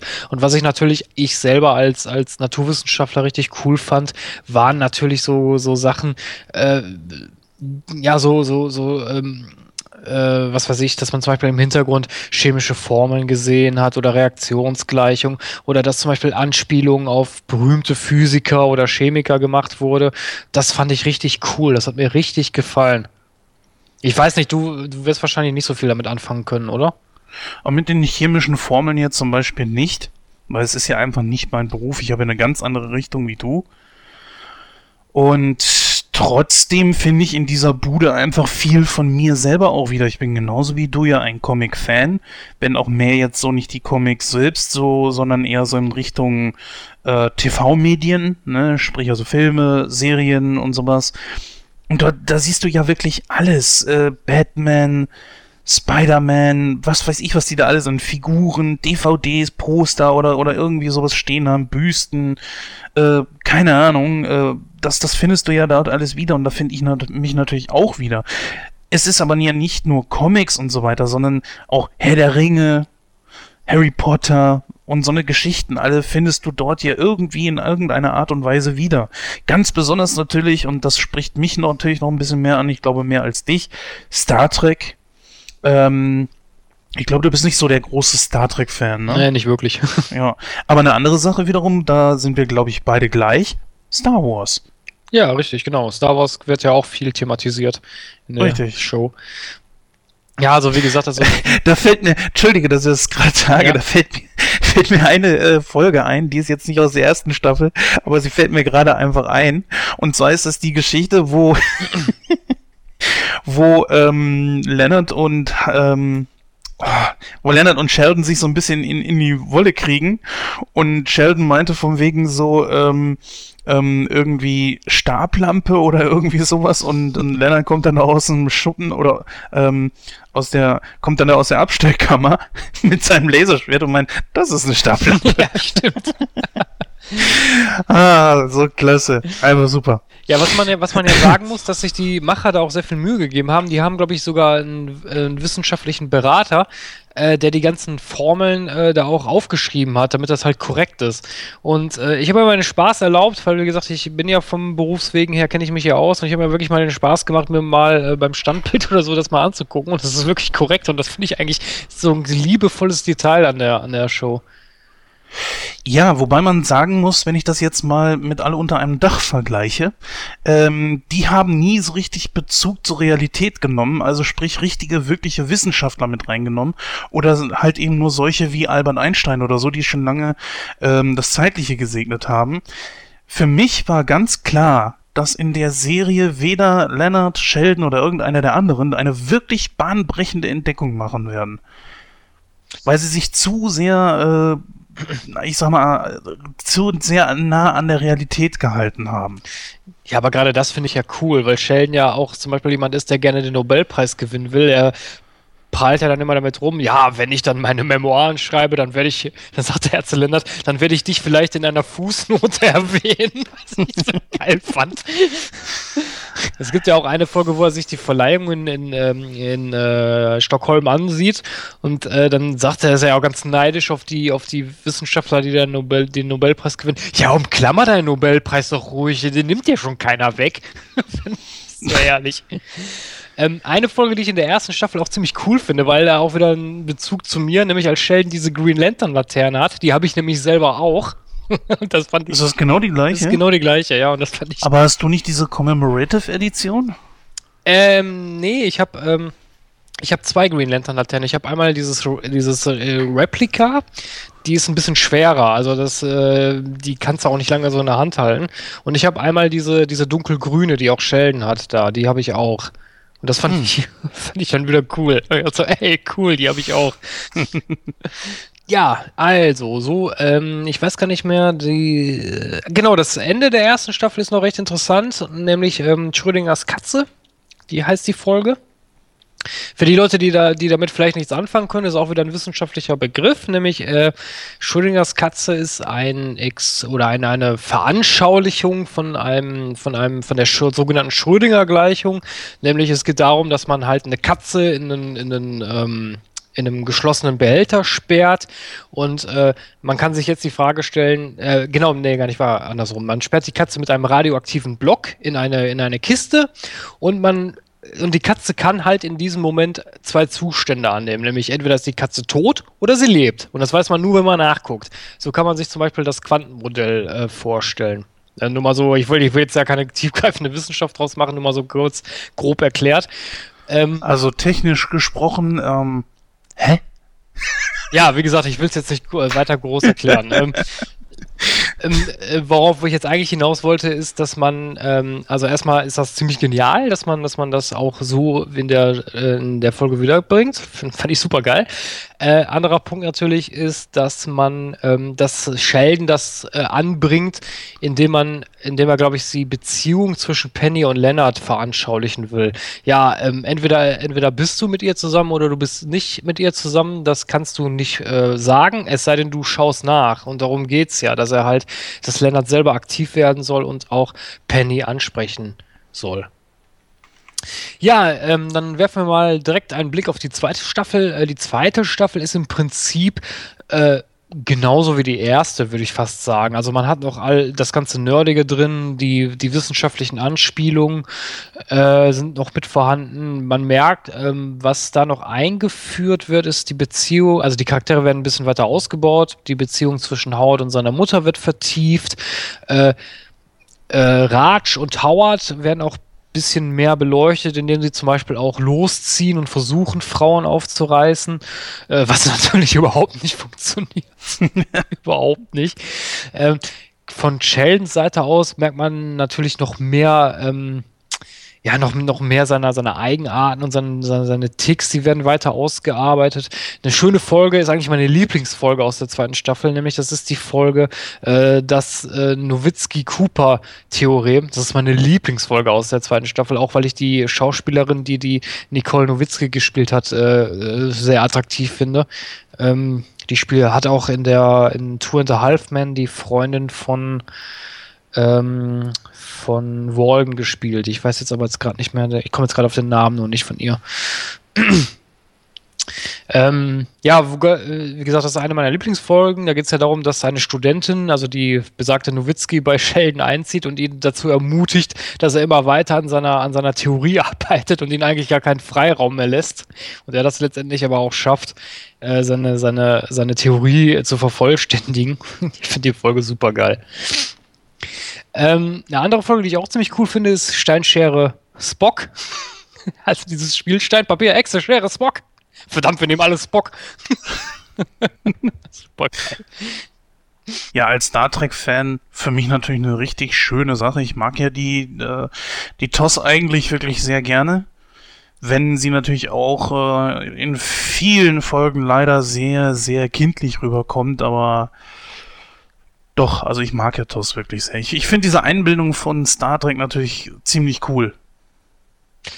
Ja, also wie gesagt, also da muss ich wirklich ein ganz großes Lob an die Macher machen. Also das sind so viele Anspielungen, so viele Easter Eggs drin und äh, schlag mich tot und das finde ich einfach nur geil. Also erste und zweite Staffel, das sind für mich auch die besten Staffeln, muss ich sagen. Ja, eine Sache, die eigentlich noch erwähnenswert ist in der zweiten Staffel, nämlich am Ende der Staffel, ähm, ja, brechen die vier Jungs zu einem äh, Experiment zum Polarkreis auf. Und ähm, ja, Lennart äh, ist natürlich ein bisschen knickt darüber, dass er, ich glaube, drei Monate oder so sind sie da, dass er Penny drei Monate nicht sehen kann, verabschiedet sich dann von ihr. Und ähm, die Staffel endet eigentlich mit einem Cliffhanger, nämlich dass Penny sich von äh, Lennart verabschiedet, aber das halt so ein bisschen so äh, mit so, mit so einem unterschwelligen Unterton macht. Und dann schließt sie die Tür und dann sagt sie zu sich selber, ja, ich möchte eigentlich nicht, dass du gehst. Und so endet die Staffel dann auch. Daran knüpft natürlich dann die dritte Staffel ab, äh, an, nämlich als die äh, Jungs vom Nordpol zurückkommen, ist dann auch der Moment, in dem Penny und Leonard zusammenkommen. Ja, also die zweite Staffel ist natürlich äh, ziemlich von äh, Leonard und auch Penny geprägt zwischen ihrer Beziehung. Sheldon tritt hier für meinen Geschmack doch etwas zu stark in den Vordergrund. Man merkt aber auch schon, ehrlich gesagt, äh, dass er alleine es schafft, mit Leonard und Penny zusammen dass er da äh, mithalten kann. Vor allen Dingen in der Beliebtheit als auch wie in in, ähm, in als auch Storyline technisch. Das heißt also, äh, Leonard braucht Penny und Penny braucht Leonard, um einfach im Fokus zu bleiben, während Sheldon mit, mit allem, was er so an, an Gimmicks und Ticks und so weiter hat, es schafft, selbst auch eigene Geschichten auf sich zu ziehen. Ja, das stimmt. Ähm, was man äh, bei der dritten Staffel eigentlich so sagen kann, wenn man das so grob zusammenfasst, äh, wie ich gerade sagte, also Lennart und, und Penny sind zusammen, also verbringen halt eine, eine schöne Zeit miteinander, aber äh, so im Kontrast dazu steht natürlich Sheldon, der eigentlich äh, das gar nicht gut findet, dass Lennart jetzt eine Freundin hat, weil das natürlich auch sein Weltbild irgendwo zerstört, ne? Weil er möchte natürlich, er mag keine Veränderungen und er versucht ja auch immer so ein bisschen so gegenzuschießen ne? und ist davon natürlich gar nicht begeistert, dass die beiden zusammen sind, ne? Also, ja, was man natürlich auch sagen kann, äh, in der dritten Welt, äh, in der dritten Welt. in der dritten Welt, ja klar. Ähm, ja, Penny zeigt hier einfach auch Leonard so, guck mal, wie es in der Welt ist. Äh, er, sie zeigt ihm so, äh, dass er auch romantisch sein kann, ähm, dass er auch einfach irgendwo jemand ist. Und das gefällt ihm natürlich umso, umso mehr. Mhm. Mm, ein Charakter, der, also beziehungsweise eine, eine Eigenschaft, die bei Sheldon auch eingeführt wird, ist nämlich Will Wheaton tritt das erste Mal in der dritten Staffel auf. Und ähm, da entwickelt sich dann auch die Konkurrenz der beiden. Nämlich in der, ich meine, das müsste Folge 5 gewesen sein, wo sie dieses Kartenspiel spielen und äh, Will Wheaton äh, ihn dann äh, austrickst, indem er sagt, ja, meine Omi ist gestorben oder, äh, oder ist krank und sie würde sich sehr darüber freuen, wenn ich das Spiel gewinne. Weshalb dann Sheldon halt so Mitgefühl zeigt, weil er halt auch selber seine Omi sehr liebt und dann das Spiel absichtlich verlier verliert und Will Wheaton dann zu ihm sagt so, ja, sie wird sich sehr darüber freuen, dass ich dieses Spiel gewonnen habe, wenn, wenn ich sie besuche, weil sie ja bester Gesundheit ist oder irgendwie sowas. ja, den natürlich voll verarscht. Ne? Ja, richtig. Ja, da hat man natürlich eine sehr, sehr schöne Fehde zwischen den beiden aufgebaut und Will Wheaton hier als er selbst. Ich sag mal, was kann man besser spielen als sich selbst? Das ist ja ähnlich wie bei der Serie Pastewka, wo Bastian Pastewka eigentlich sich im Grunde genommen selber spielt. Und äh, ich finde es ehrlich gesagt auch ganz schön, dass Will Wheaton eigentlich ein zu Unrecht, äh, ich sag mal, in, in der Versenkung verschwundener äh, Schauspieler zumindest was die breite Masse betrifft, äh, dass er jetzt auch mal wieder so ein bisschen mehr in den Fokus kommt. Und er ist ja auch, wie wir es vorhin schon gesagt haben, fester Bestandteil dieser Serie einfach geworden. Mhm. Und dass auch da es eine entsprechende Entwicklung gab, und zwar in Richtung, dass äh, Sheldon und er dann irgendwann auch Freunde geworden sind eine der geilsten Geschichten, die mir da so einfallen, wenn ich ein bisschen vorweggreifen darf, ist einfach diese Nummer da, äh, Spaß mit Flaggen. Ja. Genau. Ne? Und das, das war, ich habe mich kaputt gelacht. Äh, das war ja besonders Amy, die da Probleme mit ihm hatte und richtig geile Folge. Äh, so der Anfang, wo die beiden noch ein bisschen miteinander konkurrieren, finde ich allerdings doch noch irgendwo ein bisschen besser weil so ein wieder, äh, so, ein, so ein immer wieder auftretender Charakter, der mit Sheldon in Konkurrenz steht, äh, finde ich gar nicht so verkehrt. Und ich finde es auch ganz gut, dass es nicht nur Kripke alleine ist. Mhm. Ich muss auch sagen, die dritte Staffel hat auch viele gute Folgen. Eine, die ich äh, hervorheben möchte, ist natürlich die Folge Die dunkle Seite des Mondes, wo Sheldon ähm, halt einen Vortrag halten soll, er aber äh, nicht vor Menschenmassen sprechen kann. Äh, Penny ihn dann quasi abfüllt und er dann betrunken seine Rede hält. Einfach nicht so geil. Wieso geht das Huhn über das Möbiusband? Es will auf die gleiche Seite gelangen. Basinga! ja, ist das nicht auch die dritte Staffel, wo Basinga zum ersten Mal äh, erwähnt wird? Ich meine ja, das kann sogar gut sein. Das weiß ich jetzt nicht, ob es die zweite oder die dritte Staffel ist. Ja, liebe Hörer, wenn ihr euch da irgendwie ganz genau erinnert, dann und dann ist es passiert, dann schreibt es doch einfach mal in die Kommentare bei Facebook, nightcrow.de, Twitter, ihr kennt ja die ganzen Wege. Ähm, eine, achso, genau, ähm, eine Folge, die auch ziemlich geil ist, finde ich, als äh, Sheldon versucht, Penny äh, Physik beizubringen, weil, weil Penny halt sich für Lennarts Arbeit interessiert, sie aber natürlich nichts davon versteht, weil sie auch keine Ahnung von Physik hat und sie dann Sheldon bittet, dass er ihr Physik beibringen kann. Und was macht Sheldon? Er fängt direkt bei Null an. Es war ein warmer Sommertag in antiken Griechenland. so geil, ich habe mich so weggeschmissen. Ist das nicht auch die Staffel, wo Lennart äh, Penny irgendwie äh, das, die, er, er, sagt dir, glaube ich, ich liebe dich oder irgendwie sowas? Oder nee, macht dir, glaube ich, einen nein, Antrag beim Sex oder irgendwie sowas? Nein, nein, das kommt später. Das kommt später erst. Das kommt später, okay. Aber was definitiv hier vorkommt, ist ja diese Folge, wo Howard und äh, äh, Howard und Raj, genau. Wo Howard und Raj doch hier in diese Gothic-Disco gehen, oder nicht? Ja, stimmt, die Folge ist auch cool. Die finde ich Mit diesen geil. übergestreiften ähm, ja. ja, total bescheuert. Haben die da nicht sogar irgendwie, einer hat doch, glaube ich, eine Zigarette oder so an, im, im, Mund gehabt oder so, ne? Nee, nicht, dass ich wüsste. Also es, es ging ja darum, die haben ja diese.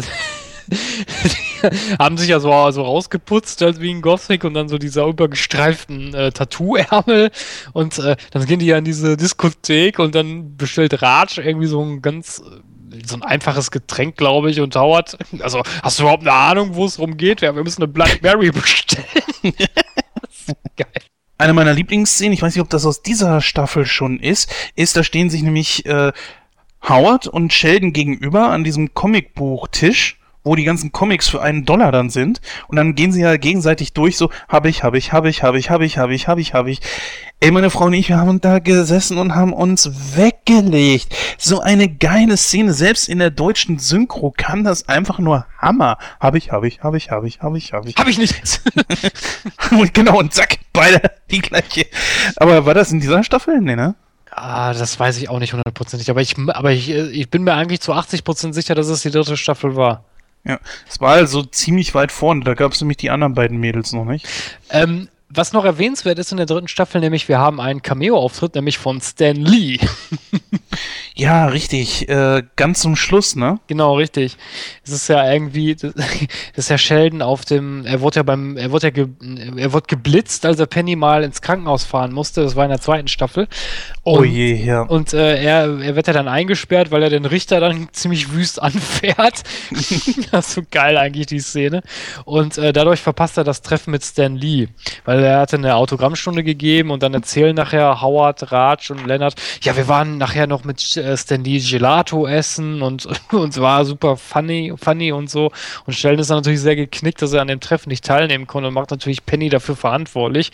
Und Penny schafft es dann aber die Adresse von Stan Lee heraus herauszufinden ähm, durch, durch Stuart. Und äh, die beiden gehen dann dahin, äh, schellen dann da an und äh, Stan macht dann die Tür auf und sagt dann auch so, ja, ihr Fans seid ja unglaublich, was glaubt ihr eigentlich, was, was ihr seid? Ich habe auch ein Privatleben. Und dann sagt er ja noch ganz, ganz sarkastisch, ja natürlich, warum kommt ihr nicht rein und schaut euch das Footballspiel mit mir an? Und, und, und Sheldon, der ja keinen Sarkasmus verstehen kann, ja, ich bin zwar kein Sportfan, aber wenn sie das sagen... Ja, so ist er halt, ne? Er kapiert das halt eben nicht. Das ist natürlich auch geil gemacht. Und dann kommt er ja ganz stolz zurück am Ende der Staffel. Ja, ich habe eine einstweilige Verfügung von Stan Lee bekommen. Unterschrieben? Ja. Unterschrieben von Stan Lee. ja, ist schon klasse gemacht. Gut, wollen wir mal weitergehen zur vierten Staffel? Genau, die vierte Staffel. Ja, was passiert in der vierten Staffel? In der vierten, vier, in der Viertel wollte ich schon sagen in der vierten Staffel. Äh, hier, was wir nicht vergessen dürften, äh, in der dritten Staffel taucht natürlich Bernadette das erste Mal auf. Ja, genau, nämlich, äh, ich weiß gar nicht mehr, in welcher Episode das war, wenn ich ehrlich bin. Weißt du es noch? Oh, Das Problem ist, dass ich mit den deutschen Titeln nicht viel anfangen kann, weil ich die durch die Bank weg nicht so toll finde. Gut, hier geht's noch, als wie bei Two and a Half Man, wo ja die deutschen Titel teilweise, ach, ja, lass mal's, äh, Deutsch, Englisch, Englisch, Deutsch, naja, wie auch immer. Äh, nee, damit kann ich also ehrlich gesagt nicht so viel anfangen. Aber es ist so, ab der zweiten Hälfte muss dann, taucht dann, glaube ich, irgendwo Bernadette auf. Und da wollen sie ihm noch helfen, weil er doch ziemlich geknickt ist. Und dann sagt doch, glaube ich, Penny zu Leonard, na gut, komm, ich kann ihm helfen. Ich habe da so eine äh, Kollegin, ja, und dann sitzen die ja zum ersten Mal im Auto und da glänzt ja Howard nicht sonderlich äh, mit gutem Benehmen oder so. Er will sie ja beeindrucken, glaube mhm, ich. Genau, richtig, stimmt. Ähm, aber da ist, aber in der dritten Staffel kristallisiert sich noch nicht die Beziehung der beiden heraus, weil in der letzten Folge nämlich sagt er, ja, ich bin gar nicht mehr mit ihr zusammen, wenn ich mich äh, richtig erinnere. Nee, nee, die kommen nicht sofort zusammen. Ehrlich gesagt finde ich das so, äh, eigentlich auch gar nicht so verkehrt. Ne, weil das hat ein bisschen so die Spannung aufrechterhalten, ne? Ähm, einen anderen Punkt, den ich, den wir noch anmerken möchten, nämlich am Anfang der Staffel sind zwar Penny und Leonard zusammengekommen, die beiden trennen sich aber im, gegen Ende der Staffel wieder. Und wer ist daran schuld? Will ah. Wheaton. ja, aber mal ganz ehrlich, das ist so nervig. Äh, das, das empfand ich als eher nervig, dass die beiden sich sie kommen zusammen, sie trennen sich, sie kommen wieder zusammen, trennen sich wieder und dann irgendwann noch endgültig zusammenzukommen. Da hat man natürlich schon gemerkt, so okay, die Autoren haben sich da scheinbar auch irgendwo ein bisschen verzettelt und auch gemerkt, so, okay, wir gehen hier ein bisschen zu schnell voran, weil äh, das Problem ist natürlich auch, je länger die beiden zusammen sind, fragen sie sich dann natürlich, oder ist automatisch natürlich die Frage auch, warum wohnt eigentlich Leonard noch bei äh, äh, bei Sheldon und nicht bei Penny. Und das ist halt eben der absolute Grundpfeiler schlechthin, ja, dass nämlich die beiden zusammen wohnen. Und das wird ihnen jetzt in den Staffeln 9, 10 und 11 das Genick brechen. Ja, muss nicht unbedingt sein. Also man könnte es ja so aufbauen wie... Ich prophezeie es so. Ja, aber kommen wir gleich noch drauf. Man könnte es ja so aufbauen wie bei How I Met Your Mother wäre jetzt so ein Lösungsvorschlag, aber okay, ist jetzt eine andere Geschichte, da können wir vielleicht später nochmal kurz drüber reden. Mhm. Ähm, nee, ähm, ja, äh, äh, wie gesagt, die beiden werden, trennen sich wieder durch Will Wheaton, der halt Penny ein bisschen beeinflusst und äh, um das Bowling-Spiel zu gewinnen, auch hier wieder so eine arschige Seite von dem Charakter. Nur um halt zu gewinnen, bringt er ein paar auseinander. Super geil. Wobei ich auch sagen muss, das ist ein bisschen plump gelöst. Also weiß ich nicht, dass Penny sich so unsicher ist und dann lässt sie sich so leicht beeinflussen. Hm, weiß ich nicht, hätte man vielleicht auch anders lösen können. Aber das hat natürlich Will Wheaton ähm, in, in, einem besseren, oder was heißt besseres Licht in Anführungsstrichen, äh, halt äh, mehr Tiefe gegeben, sagen wir es mal so. Ja, dann, ja, dann, ich sag mal, warte mal, ich glaube, wir können hier sehr gut äh, übergehen und zwar auf die vierte Staffel. Ja, das ist, äh, wie gesagt, mich nervt das einfach, weißt du? da können wir, glaube ich, jetzt einen schönen Sprung machen zur vierten Staffel. Da ist es natürlich so, dass äh, ein Charakter auftaucht, der, ähm, das ist hier diese Schwester von Raj. Ich glaube, Priya heißt die. Priya, genau. Priya, genau. Und äh, mit der fängt ja dann Leonard etwas an. Ich persönlich empfinde das als nicht gut. Denn wir werden ja später noch mal äh, einiges Sachen haben, einige wir werden ja später noch einige Geschichten haben, wo Leonard dann Frauen hat. Und dann man fragt sich so allmählich so auch, hm, die Frauen, mit denen er zusammenkommt und die er auch ins Bett kriegt, sehen allesamt nicht scheiße aus. Ja. Naja, bis ist auf das die wirklich Fette, der, die er in der Bar mal aufgegabelt hat, ne? Ja, wie auch immer, aber das sind ja auch nur so Sachen, die man auch immer nur erzählt kriegt, ja. Und irgendwann äh, ja, blättert halt eben der Lack von diesem äh, Nerd, der bei Frauen nicht ankommt, doch etwas ab. Und ehrlich gesagt, so geil sieht jetzt Leonard nicht aus, dass ich ihm zutraue, dass er hier eine modelmäßige Frau nach dem anderen abschleppt. Bei Penny ja auch schon so, so ein Typ ist, die sehr weltoffen ist und äh, die einfach sich zu diesen Leuten hingezogen fühlt, weil sie äh, dort so eine Art, ja, sie, sie, sie merkt, dass die Jungs sie einfach zu schätzen wissen, ja, dass, dass sie an denen einfach was hat. Und das, das finde ich eigentlich ganz gut. Diese Priya allerdings, das ist so ein Faktor, das ist wie bei Tour and a Half Man, wo mich das jedes Mal so genervt hat, wenn äh, diese Mia ins Spiel kam oder Chelsea, ja. Jedes Mal, wenn äh, diese, diese, äh, wenn, wenn, ach, ich und Namen, Mann, jedes Mal, wenn Charlie da so eine Beziehung hatte, die auch schon in Richtung Heirat oder so ging, das funktionierte einfach nicht. Und diese Mädels, sie waren einfach nur nervig. In diesem Fall, äh, in diesem Fall hier ist es einfach diese Priya, die mir nur auf die Nüsse ging. Nichts gegen die Schauspielerin, hat mit der nichts zu tun aber die ging mir nur auf den Pinsel. Ja, muss ich dir recht geben. Also ich konnte mit dem Charakter auch nichts anfangen. Ich fand das äh, kein Geniestreich von den Machern, weil mir ging die auch tierisch auf den Sack. Ich fand auch die, oh, ich fand die, Synchron, die Synchronsprecherin, ich meine, die musste es wahrscheinlich so machen, weil man muss ja immer dann auch einen indischen Akzent dabei haben und so. Ich fand die auch nur nervig irgendwie. Ja, aber das ist einfach der Charakter an sich, hatte auch sowas völlig Hochnäsiges und sie kam ja auch mit den anderen nicht so sonderlich klar. Im Grunde genommen hat sie das eigentlich schon, glaube ich, so rübergebracht, wie der Charakter auch rüberkommen sollte. Aber das ist, wie nennt man das im Wrestling so schön? X-Pack Heat. Ja, ich, ich verwende viele Begriffe aus dem Wrestling, weil es einfach auch so schön passt. Ja, und um einfach mal den Unterschied zu erklären, äh, wenn jemand Heat zieht, ist es beabsichtigt, dass er äh, das Publikum dazu bringt, um ihn zu hassen. Dann sieht man ihn allerdings trotzdem gerne, aber man mag ihn einfach nicht, weil ja, kann man schon erklären. Und bei X-Pac Heat ist es, dass dieser Charakter da ist und er einem nur auf den Sack geht. Egal, ob das gewollt ist oder nicht. Man hasst ihn einfach. Und man will ihn einfach nicht mehr sehen. Und bei mir ist es dieses berühmt-berüchtigte X-Pac Heat. Dieser Charakter war einfach nur nervig. Tut mir leid, dass ich das sagen muss. Ja, also wie gesagt, da stimme ich dir absolut zu. Ich fand Priya auch nur nervig. Ich war auch froh, als er nachher weg war. Ich fand auch dieses äh, Eifersüß, Ei, diese Eifersüß, Eifersüß, boah. Eifersüchtelei. Eifersüß, ja, genau. Die fand ich auch, von Ratsch, die fand ich auch so ein bisschen nervig. So, ist meine Schwester und bla bla bla. Und da habe ich auch mal gedacht, so, ach komm, Leute, macht doch nicht so einen Scheiß. Weil das war mir viel zu viel Gesülze irgendwie diese Geschichte hat ja auch sehr viele Folgen in Beschlag genommen und deswegen war das irgendwann auch wirklich an einem Punkt, wo ich mir dachte, es reicht. Tschüssikowski. Und sie, ich weiß nicht, war das in dieser äh, Staffel noch oder musste sie schon in der nächsten erst wieder zurück? Es müsste eigentlich die nächste gewesen sein. Ich bin hm. mir aber jetzt auch nicht hundertprozentig sicher. Ja, die Sta vierte Staffel endet ja, glaube ich, mit dem ersten Auftauchen von Amy, ne? Genau, richtig. Amy wird in der letzten Folge eingeführt und zwar äh, suchen Raj und Howard eine Freundin für Sheldon, äh, erstellen so ein Dating-Profil auf einer Dating-Seite und äh, tatsächlich finden sie eine Übereinstimmung und das ist ähm, Amy Farrah Fowler und die beiden arrangieren ein Treffen der beiden, wo und damit endet halt auch dann die vierte Staffel. Ja, wir, da haben wir, sind, wir sind ja auf sie schon ziemlich eingegangen. Ich finde, sie hat sich sehr, sehr gut eingeführt. Natürlich hier, äh, das haben wir vorhin ja auch schon alles gesagt, sie hatte echt noch keinen eigenen Touch. Und die Sache, glaube ich, mh, hm, ich habe es nirgendwo nachlesen können. Ich wollte mich äh, dementsprechend darüber informieren, aber äh, ich habe nichts gefunden.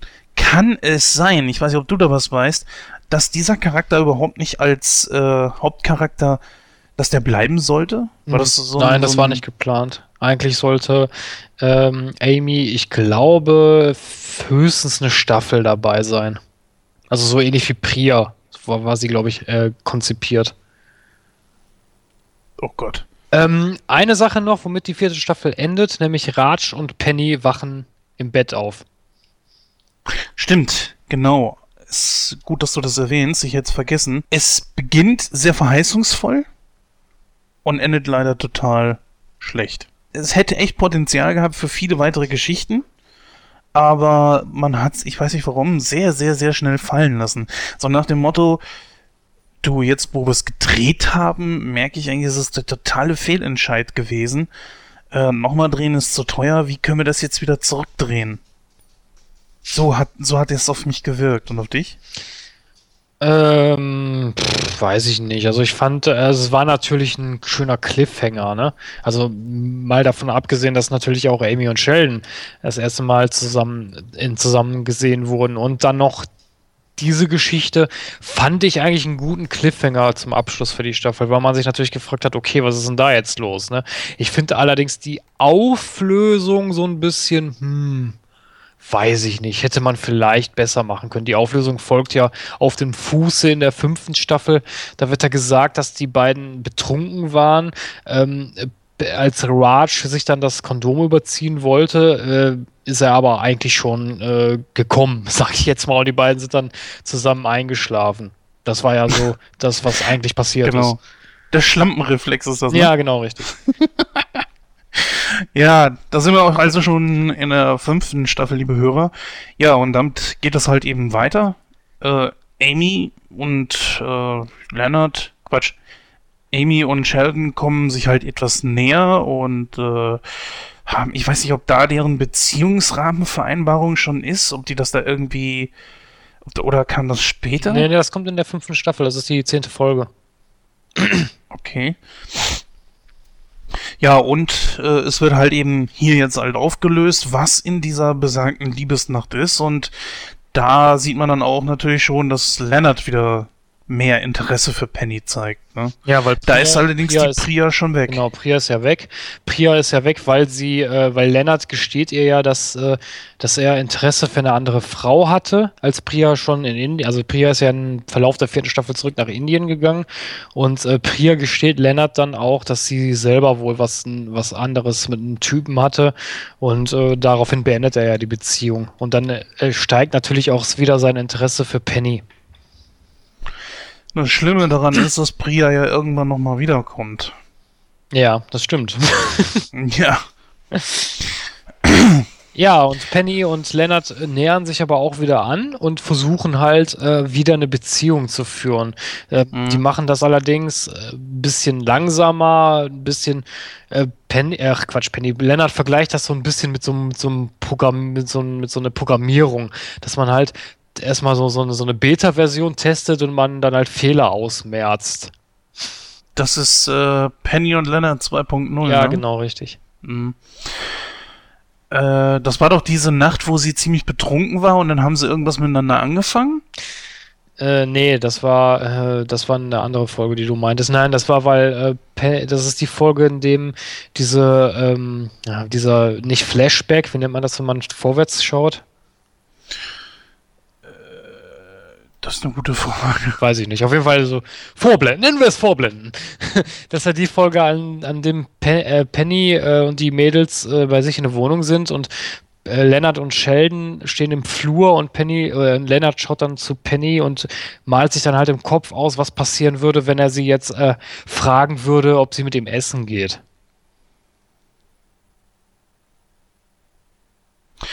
Ähm, eine Folge, die fand ich eigentlich auch ziemlich cool. Das war diese Folge Traum mit Spock. Ja, die? die? ist cool. Die ist großartig. Da ging es doch um diesen, äh, diesen komischen Transporter da. Ja, ne? genau, richtig. Da bringt der ja. Penny den beiden so, so einen original verschweißten Transporter mit aus den 70er Jahren, so ein Spielzeug. Und äh, Sheldon öffnet ja dann seinen Transporter, weil, weil Spock ihm das im Traum gesagt hat. Geil. Dabei muss man sagen, dass derjenige, der diesen Spock gesprochen hat, also diese Figur, das war ja nur eine Figur, die da jedes Mal zu ihm gesprochen hat. Und auch immer in einer anderen Pose, jedes Mal, wenn der Schnitt wieder auf die Figur kam, war eine andere Pose. Also sie bewegte sich also nur, wenn nicht der Fokus der Kamera auf sie lag. Und das war ja wohl auch äh, Leonard Nimoy selber. Ja, Leonard Nimoy selber hat äh, die Stimme dazu geliehen. Ich weiß nur nicht, ob das der, war das auch der deutsche Synchronsprecher? Du kennst dich ja da besser aus. Äh, ja, das war der deutsche Synchronsprecher, der heute äh, den, den Originalspock, also Leonard Nimoy, synchronisiert. Derjenige, der es während der gesamten Filme gemacht hat, außer jetzt dem ganz, ganz neuen, dem, ähm, äh, sagen wir so, Star Trek 11 unter J.J. Abrams, die, dieses sogenannte Reboot, wenn man so möchte. Ähm, der ist, der lebt nicht mehr, also aus TOS. Mhm. Der lebt nicht mehr. Da hat jetzt jemand anders übernommen. Den kenne ich allerdings nicht. Der ist auch eine ganz andere Stimme. Eine ähm, oder ein Ereignis, was in der Staffel, damit endet die Staffel auch, nämlich ähm, ja, Howard wird für ein Programm von der NASA auserwählt und äh, er bekommt äh, die Möglichkeit, ins All zu fliegen. Oh ja, das, da kommen später noch in der sechsten Staffel ein paar Folgen. Eine ist ja ganz besonders, wo er dann so, so richtig, richtig auf die Kacke haut, den Leuten auf den Sack geht, aber naja. Äh, diese ins Allflieg-Geschichte, die streckt sich ja, glaube ich, über drei Folgen oder sogar mehr, ne? Mhm, genau. Ich weiß nicht, wurde das wo gemacht, weil der konnte da der Schauspieler nicht, oder? Hm, Boah, das weiß ich nicht, warum das gemacht wurde. Das kann ich dir nicht sagen. Also ich weiß, ich kenne ein paar Leute, die äh, ein bisschen gen- abgenervt waren davon, weil diese ständige, äh, er ist da auf dieser Raumstation und so weiter, das, das war wohl nicht deren Ding. Ich fand die Folgen allerdings gut. Ich, kon, ich konnte nichts gegen sagen. Also auch diese ganze Fruchtzwerg-Geschichte etc. Mhm. fand ich ziemlich klasse. Und äh, für so eine Serie jetzt auch gar nicht so schlecht gemacht. Ja. Ne, muss ich auch sagen, ich fand das auch gut. Also ich fand die Thematik, die Thematik fand ich schon allein super. Auch so, so, so, dass er da eigentlich Angst vor hat, ins All zu fliegen und sich dann äh, irgendwelche Ausreden versucht äh, zusammenzuspinnen. Aber äh, dann, dann sogar, äh, dann sagt, geht er ja sogar zum, weil er, er, das, er sollte ja ins All fliegen in dem Zeitraum, wo er auch Bernadette heiraten möchte.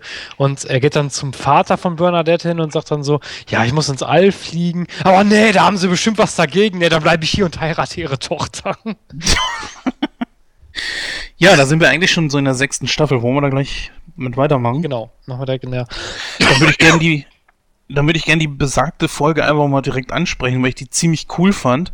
Äh, das war ja auch die Folge, äh, wo die auf diesem Kostümfest waren, ne? Innerhalb dieses ähm, des Comicbuchladens, kann das sein? Mit dem Superman? Nee, nicht mit Superman, wo äh, Howard die ganze Zeit mit seinem Flug angegeben Ach so, hat. ja, genau, richtig. Weil es ist eine meiner Lieblingsfolgen, weil er da so unglaublich ähm, genervt hat. Allerdings äh, so, er konnte es mal so ein bisschen zurückgeben. Ne? Sonst haben sie ihn immer so ein bisschen gefoppt mit von wegen kein Doktortitel, bla bla. Jetzt hat er mal was. Und das, das lebt er dann auch richtig aus. Auf der einen Seite nervt es natürlich schon irgendwo ein bisschen, wenn das zum tausendsten Mal erwähnt. Aber diese Übergänge, diese Ideen, die die Schreiber da hatten, die fand ich ziemlich cool. Und wisst ihr, woran mich das noch erinnert? Im All, bla bla bla. Das war übrigens auch eine Anspielung, ne? Ach ja, echt? Worauf? Ja, ich weiß jetzt den Namen nicht mehr. Es gab mal einen Astronauten, der war der zweite Mann auf dem Mond. Und der hat das auch immer so mega oft erwähnt. Ja, ich war der zweite Mann auf dem Mond und bla bla bla bla. Und äh, hier, wer ist Neil Armstrong? Ich war auch auf dem Mond. Ja gut, äh, warte mal, wer war denn das noch? Äh, Buzz Aldrin war doch noch dabei, ne? Ich meine, ja, kann sogar Ich sein. weiß gar nicht, wie, äh, Buzz Aldrin und Neil Armstrong? Äh, ich weiß nicht, wer der Dritte im Bunde war. Äh, aber letztendlich spielt auch keine Rolle, weil, nämlich unterm Strich ist es ja tatsächlich so, derjenige, der den ersten Schritt macht, hat auch nun mal den ersten Schritt gemacht. Das ist natürlich irgendwie, hätte man versuchen sollen, vielleicht gleichzeitig auf, dem- auf dem Mond aufzukommen. Ne? Dass, dass das heißt, so die beiden waren tatsächlich auch wirklich die ersten. Und sie waren ja auch, ich meine, alle drei waren ja nun wirklich auch auf dem Mond. Mhm. Und, äh, aber gut, lassen wir das, das ist aber ein ganz anderes Thema. Nein, nein, nein, ich wollte es nur sagen, weil das war halt so eine Anspielung da drauf. Da fand ich aber, aber ich fand natürlich auch, wie du so richtig gesagt hast, diese Übergänge, wie er die gebastelt hat, finde ich auch super geil. Hat er nicht so, sogar seine Mutter damit genervt? Ja, was, was natürlich noch eine ähm, oder zwei wichtige Entwicklungen im Leben vom Sheldon sind, ist nämlich die Beziehung zwischen Amy, die schreitet ein bisschen voran, nämlich die, sie halten das erste Mal Händchen. Gott, wie süß. Und äh, Sheldon beendet seine Rivalität mit Will Wheaton. War das schon in dieser Staffel? Das war in dieser Staffel, genau. hm. Die halten noch da irgendwie zusammen oder so, ne? Ich kann mich da gar nicht Nee, also Will. Wheaton veranstaltet eine Party, lädt alle ein, lädt auch Sheldon ein. Und ähm, Will Wheaton schenkt ihm dann eine original verpackte Wesley Crusher-Figur. Und daher, daraufhin sagt er dann, ach ja, du bist jetzt mein Freund. Ach, ist das nicht auch die Staffel, wo äh, Data-Darsteller Brent Spiner aufgetreten Ja, ist? genau, richtig, der ist ja auch auf dieser Beziehungsweise ist doch auch ähm, noch jemand von äh, der von TNG aufgetaucht, ne? Äh, an Brand Spiner kann ich mich natürlich noch erinnern, aber ich weiß jetzt nicht, äh, wer da noch aufgetaucht ist. Äh, Jordi LaForge War der auch ist da? noch aufge Ja, der war auch da, sogar zweimal. Das, aber schlagt mich jetzt nicht, liebe Hörer. Ähm, ich kann mich nur dran erinnern, er war in einer Endszene. Äh, den Darsteller von Jordi LaForge, der kam dann äh, kurz zum Schluss die Treppe rauf, wollte eigentlich gerade durch die Tür gehen, dann hat er aber, glaube ich, gehört, dass sich da welche gestritten haben. Oder es gesehen sogar und hat dann auf, auf der Treppe wieder umgedreht. Und später ist er dann nochmal gekommen und nahm sogar, glaube ich, an Spaß mit Flaggen teil. Äh, was man hier zur sechsten Staffel auf jeden Fall noch sagen kann, Raj kriegt ja endlich eine Freundin, mehr oder weniger. Die ist auch ziemlich durchgedreht. Das ist so, ein, so eine kleine schwarzhaarige, so ein kleines schwarzhaariges Mädel gewesen, die irgendwie ganz merkwürdige Probleme hat, die immer mal wieder abhaut äh, was ich auf eine Art eigentlich ganz witzig fand, aber sie war irgendwie auf eine Art auch wirklich nervig. Erinnerst du dich an die? Ja, ja, ich erinnere mich an die, aber ich fand die, pff, weiß ich nicht, ich fand sie jetzt nicht so wichtig. Ich meine, klar, für, Ra für Raj war das eine, äh, ich weiß gar nicht, verliert er in der Staffel nicht auch seinen multiple, äh, seinen selektiven Mutismus? Ja, ne? Ja, ich glaube durch irgendwie so eine neuartige Pille oder sowas. Mhm, genau, richtig. Äh, also, aber um auf die Frau nochmal zurückzukommen, also für Raj war das natürlich eine Charakterentwicklung, klar, aber ich fand die jetzt nicht so wichtig. Also, pff, weiß ich nicht. Ich fand den Gag aber auch nicht so, so toll, dass sie ihm abgehauen ist. Ja, gut, nach einer gewissen Zeit äh, ist es halt, dann ist einfach natürlich der Ofen aus. Na, aber, aber trotzdem, anfangs, das hatte einfach irgendwie was, dass sie jedes Mal abgehauen ist. Und ich glaube, nach dem Sex ist sie ja auch abgehauen. Ich weiß es nicht mehr genau. Aber wie gesagt, sie war auch sehr schnell nervig. Das war ähnlich wie mit der Schwester von ihm, die irgendwann, die einem auch ganz schnell auf den Keks ging. Mhm. Und ich mich auch fragte, so, was will der denn eigentlich von der? Ja, ich weiß nicht, die siebte Staffel ist, mh, mm, passiert zwar ein bisschen was, aber so Eckpfeilermäßig, ganz besondere Folgen sind da jetzt nicht so gewesen, oder? Also Eckpfeiler, die irgendwie die Charaktere weiterbringen, nicht. Aber da eine Folge, die ich da richtig cool fand in der siebten Staffel, das war ein Abend mit Darth Vader. Oh ja, natürlich, klar. Die, die Gaststars sind natürlich auch immer gerne gesehen. Aber ich fand das auch so, ich fand das aber auch so herrlich gemacht. Die treffen ja den, den Schauspieler, der den Darth Vader damals gespielt hat, in der Sauna und dann erzählt er ja immer die ganze Zeit irgendwas von seiner Rolle und dann lässt er die aber auch selber nicht mehr weggehen und sagt dann, ja komm, gehen wir noch in die Bar, dann machen wir noch dies, noch jenes und das fand ich so geil. Naja, gespielt ist ja nicht so ganz richtig. James Earl Jones hat äh, Darth Vader synchronisiert. Ach ja, stimmt, ja, stimmt, das war ja der Synchronsprecher. Gespielt war das ja der, ähm, ach, wie hieß der denn eigentlich noch? Das ist eine gute Frage, das weiß ich jetzt nicht. Das war ja so auch, so, das war ja auch so ein Bodybuilder, ne, der den gespielt hat damals, meine ich. Aber ist auch egal. Äh, das, waren, so, das waren sogar zwei Darsteller von Darth Vader. Der eine, der in einem Kostüm drin gesteckt hat, der etwas größer und kräftiger war, und dann war der andere, der als die Maske abgenommen wurde. Und der später hinterher äh, als äh, Machtgeist wiederkam. Mhm und dann später ja ersetzt wurde durch den jüngeren Darsteller. Ja, stimmt. Völlige schwachsinnige Situation, aber. Ja, aber das ist ein anderes Thema. genau. Äh, ja, klar, also James Earl Jones, äh, dann hat man sich auch die Mühe gemacht, wenigstens in der deutschen Synchron, hat sich für James Earl Jones tatsächlich Rainer Schöne geholt. Mhm. Rainer Schöne ist der neue Sprecher von Darth Vader, weil der Original der originaldeutsche Synchronsprecher ist ja leider verstorben. Passt aber sehr gut. Also ich kann damit sehr gut leben. Und ähm, das war eine. Also wenn ich ehrlich bin, war diese Folge etwas surreal. so nach dem Motto, hm, James Earl Jones, ah, das kann ich nicht machen, so nach dem Motto. Und dann kommt er auf, geht er tatsächlich zu James Earl Jones hin und später versucht er sogar von ihm wegzukommen.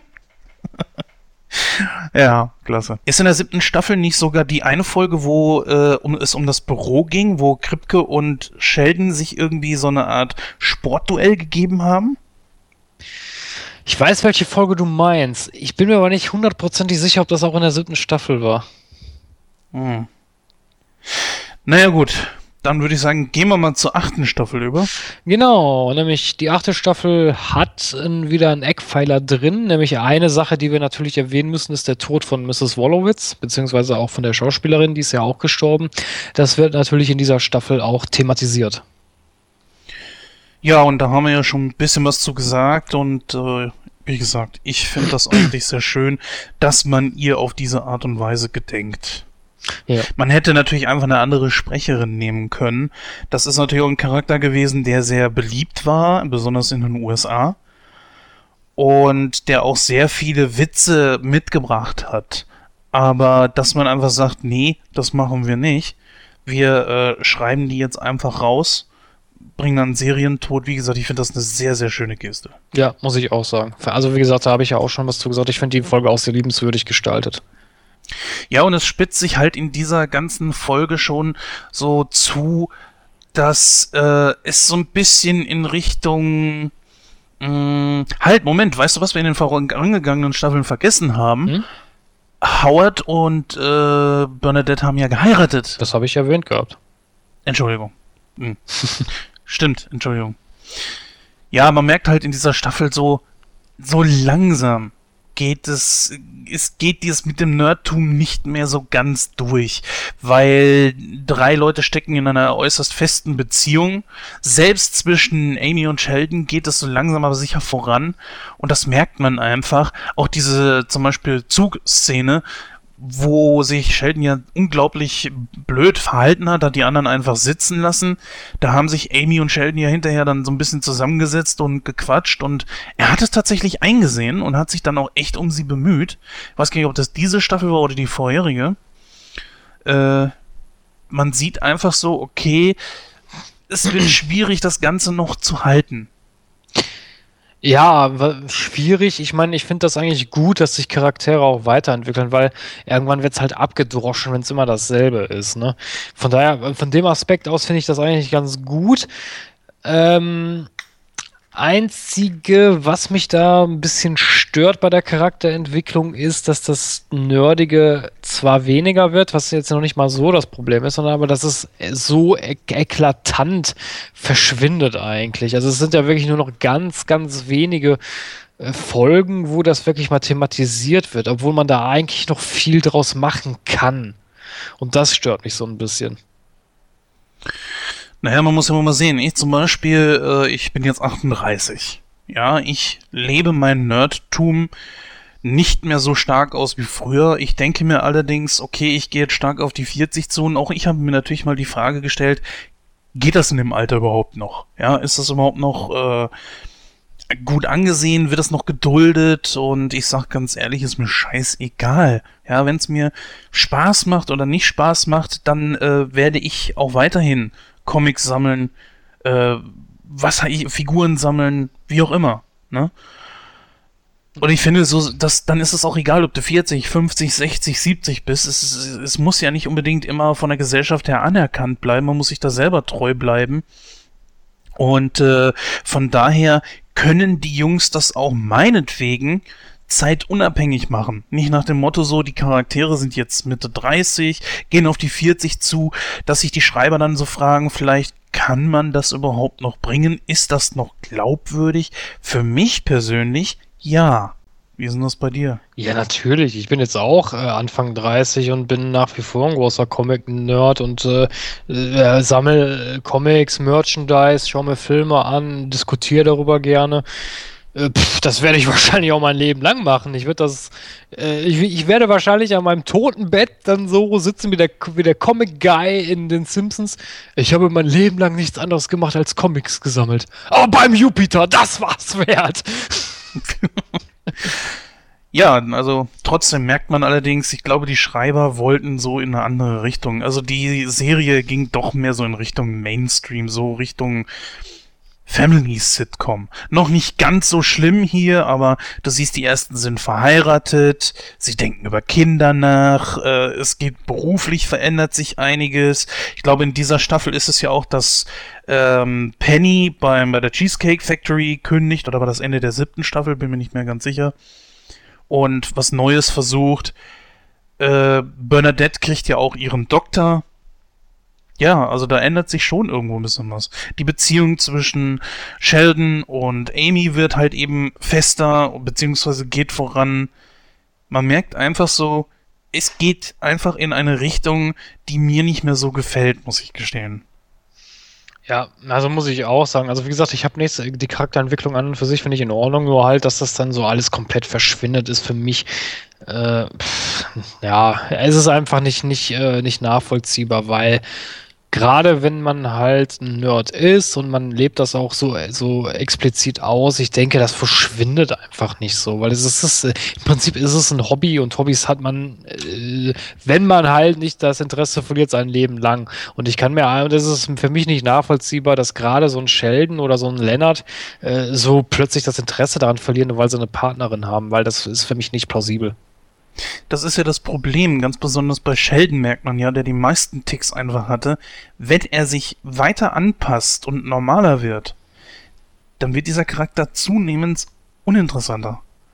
Und ich, ich vergleiche das immer, ich, ich möchte das mal so vergleichen, ja. In Staffel 1 steige ich in einen Lamborghini mit richtig viel Power drunter und hast nicht gesehen. Nach 1000 Kilometern kommt dann einer und sagt, jetzt bist du aber schon mal 1000 gefahren, ne? Jetzt müssen wir langsam aber mal sicher den Wagen so ein bisschen anpassen an den Straßenverkehr und bauen einen neuen Motor ein, vielleicht eine neue Pumpe, äh, vielleicht kommt der Spoiler weg, vielleicht noch ein Kindersitz hinten rein. Ja. Es ist äußerlich immer noch ein Lamborghini aber was drin steckt, ist es dann schon lange nicht mehr. Und das ist genauso wie mit dieser Serie hier.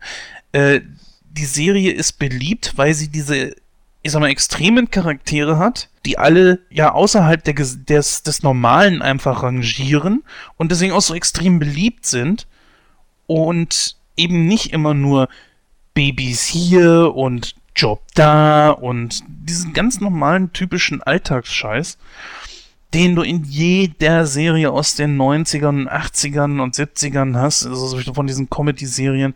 Das ist einfach über. Und ich, deswegen erkläre ich mir auch so den großen Erfolg von The Big Bang Theory. Aber das, das, das geht hier in der achten Staffel schon so langsam verloren.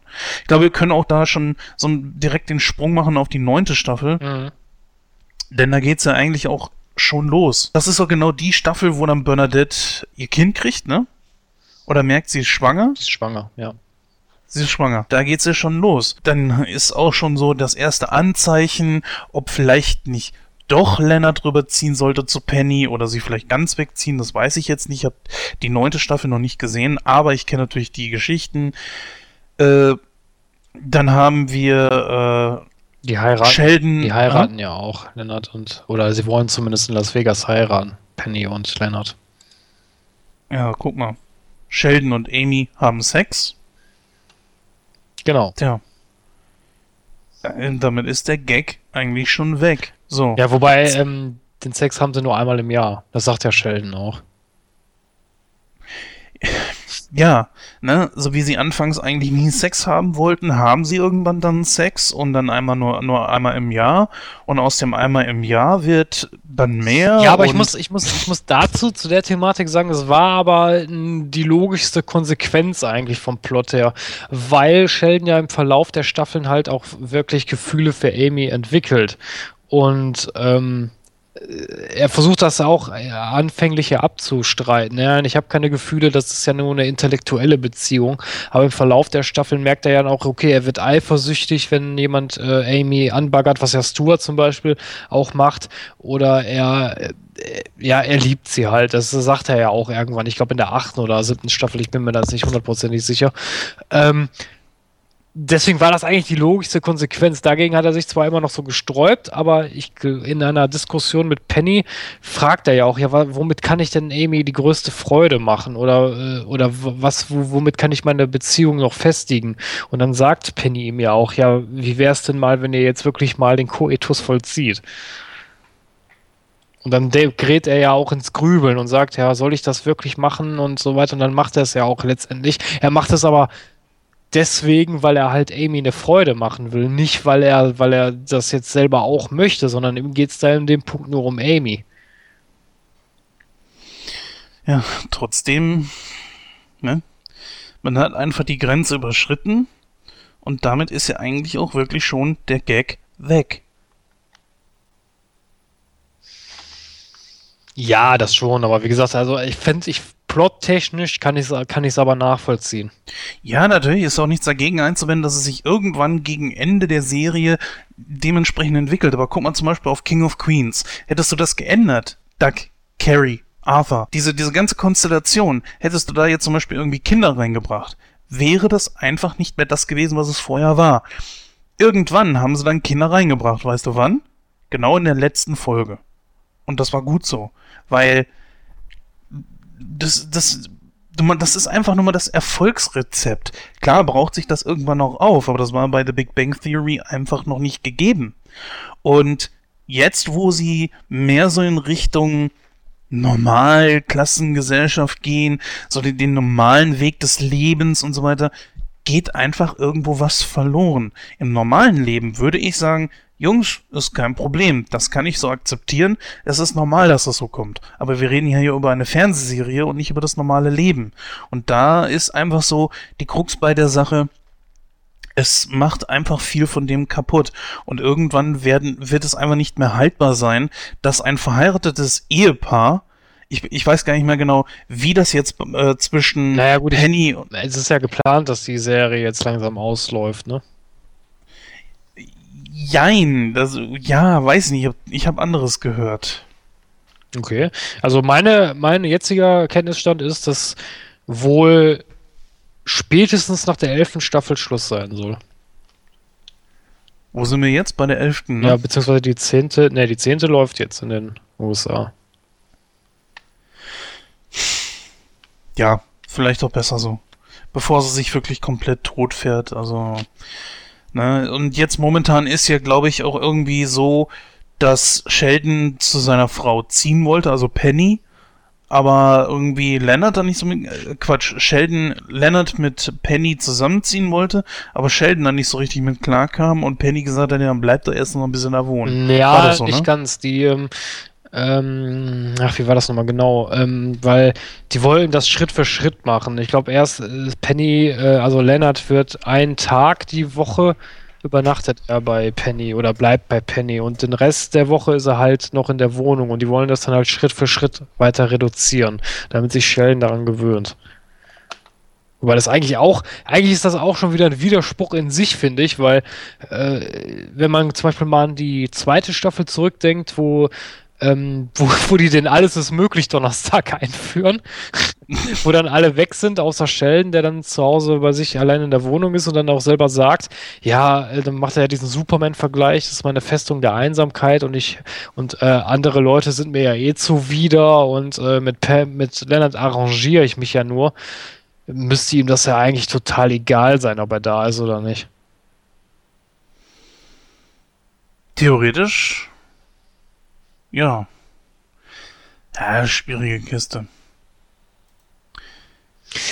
Ja, dann haben wir eigentlich soweit alles abgefrühstückt, weil die zehnte Staffel haben wir beide natürlich noch nicht gesehen. Die läuft ja auch erst noch in den USA. Äh, und ich glaube, alle Folgen von der neunten Staffel sind bis dato auch noch nicht ausgestrahlt in Deutschland.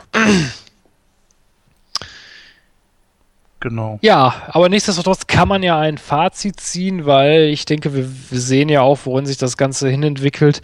Ähm, deswegen bin ich mal so frei und fange mal direkt an. Also ich muss sagen, The Big Bang Theory ist für mich, äh, da ich natürlich selber ein Nerd bin, ich bin ja auch selber im, im wissenschaftlichen Bereich tätig, ist das für mich natürlich eine coole Serie, weil es halt so viele Sachen und so viele Referenzen gibt, womit ich mich auch selber identifizieren kann. Ich habe es ja vorhin gesagt, ich kann mich ich kann mich mit Sheldon identifizieren, weil, weil ich halt äh, den gleichen Kleidungsstil habe, weil ich auch ein großer DC-Fan bin, weil ich auch so ein paar Ticks habe, was so, was so Comics angeht und so, also so, so von wegen Sauberkeit und so.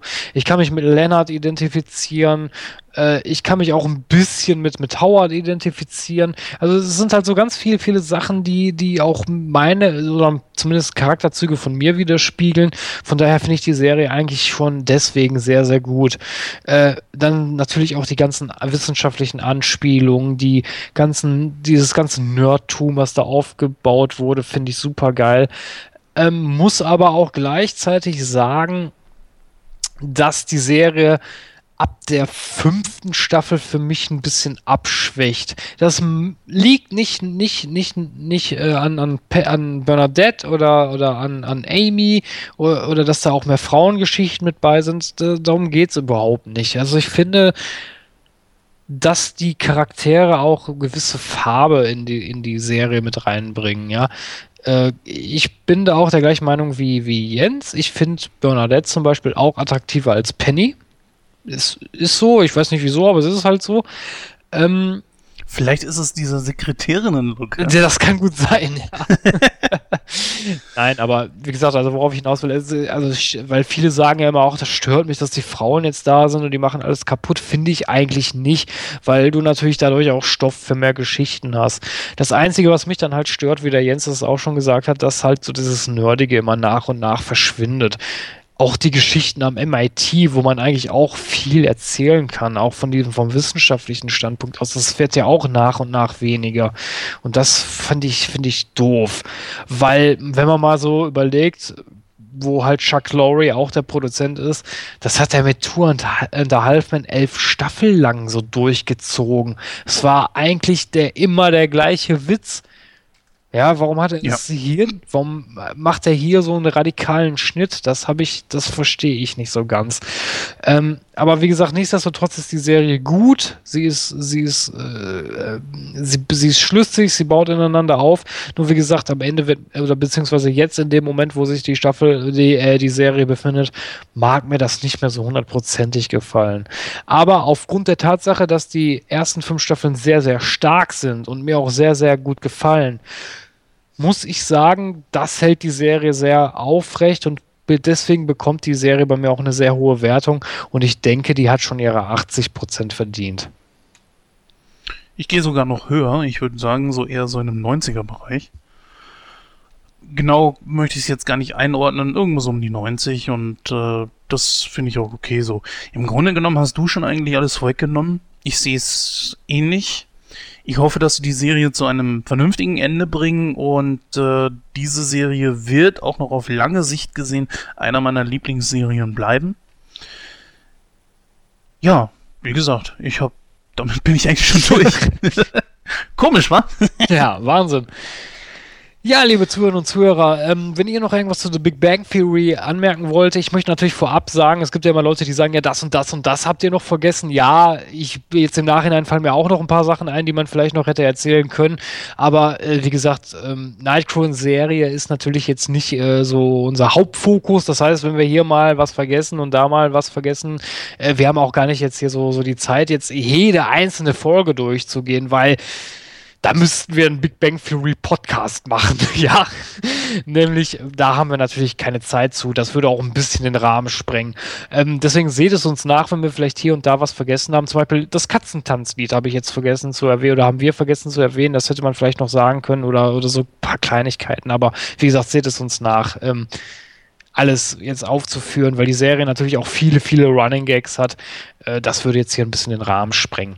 Aber nichtsdestotrotz, wenn ihr noch irgendetwas über äh, The Big Bang Theory anmerken wollt oder ihr vielleicht eine kleine Diskussion starten wollt, zögert nicht, schreibt uns einfach an, schreibt uns eine E-Mail an info.nightcrew.de oder hinterlasst einfach einen Kommentar auf unseren Social Medias.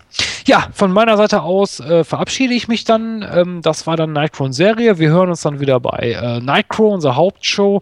Und äh, bis dahin sage ich einfach nur bis dann.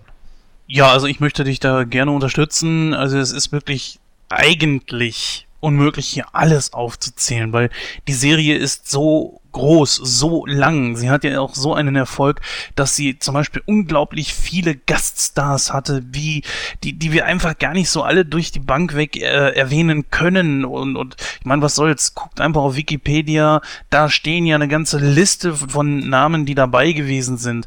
Brent Spiner haben wir erwähnt, George Takei, äh, den wir auch aus TOS kennen. Will Wheaton haben wir erwähnt, Adam West haben wir vergessen, Carrie Fisher war mit dabei, James Earl Jones, Billy Bob Thornton. Ja, wir könnten hier jetzt ewig so weitermachen, aber irgendwo muss, müssen wir dann auch sagen, äh, so unser Podcast dient ja zwar auch der Information, aber in erster Linie natürlich auch vor allen Dingen dazu, unsere Meinung wiederzugeben. Ja, auch ich sage vielen, vielen Dank fürs Zuhören. Es hat unglaublich viel Spaß gemacht, diese Serie durchzugehen. Vielleicht kommen wir ja nochmal auf diese Serie zurück. Die, sie läuft ja noch. Das heißt also, einen zweiten Teil könnten wir auf jeden Fall machen, oder was denkst du, äh, Christoph? Ich denke schon, je nachdem, wie viele Staffeln noch kommen. Also, wenn meine Informationen richtig sein sollten und nach der elften Staffel ist Schluss, können wir dann natürlich noch Staffel 10 und 11 nachreichen. Genau. Das gleiche haben wir ja bei Two Broke Girls zum Beispiel auch oder so. Wir haben ja so viel vor an Serien, die wir machen wollen.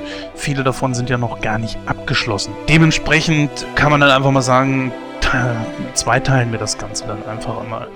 Gut, also, sollte irgendwann The Big Bang Theory mal enden, dann werden wir zu den letzten Staffeln dann auch noch entsprechend was sagen. Vielleicht ist dann auch noch mal jemand anders dabei, vielleicht in etwas anderer Besetzung. Wir schauen einfach mal ja, auch an dieser Stelle sage ich dann danke fürs Zuhören, macht's gut und ciao.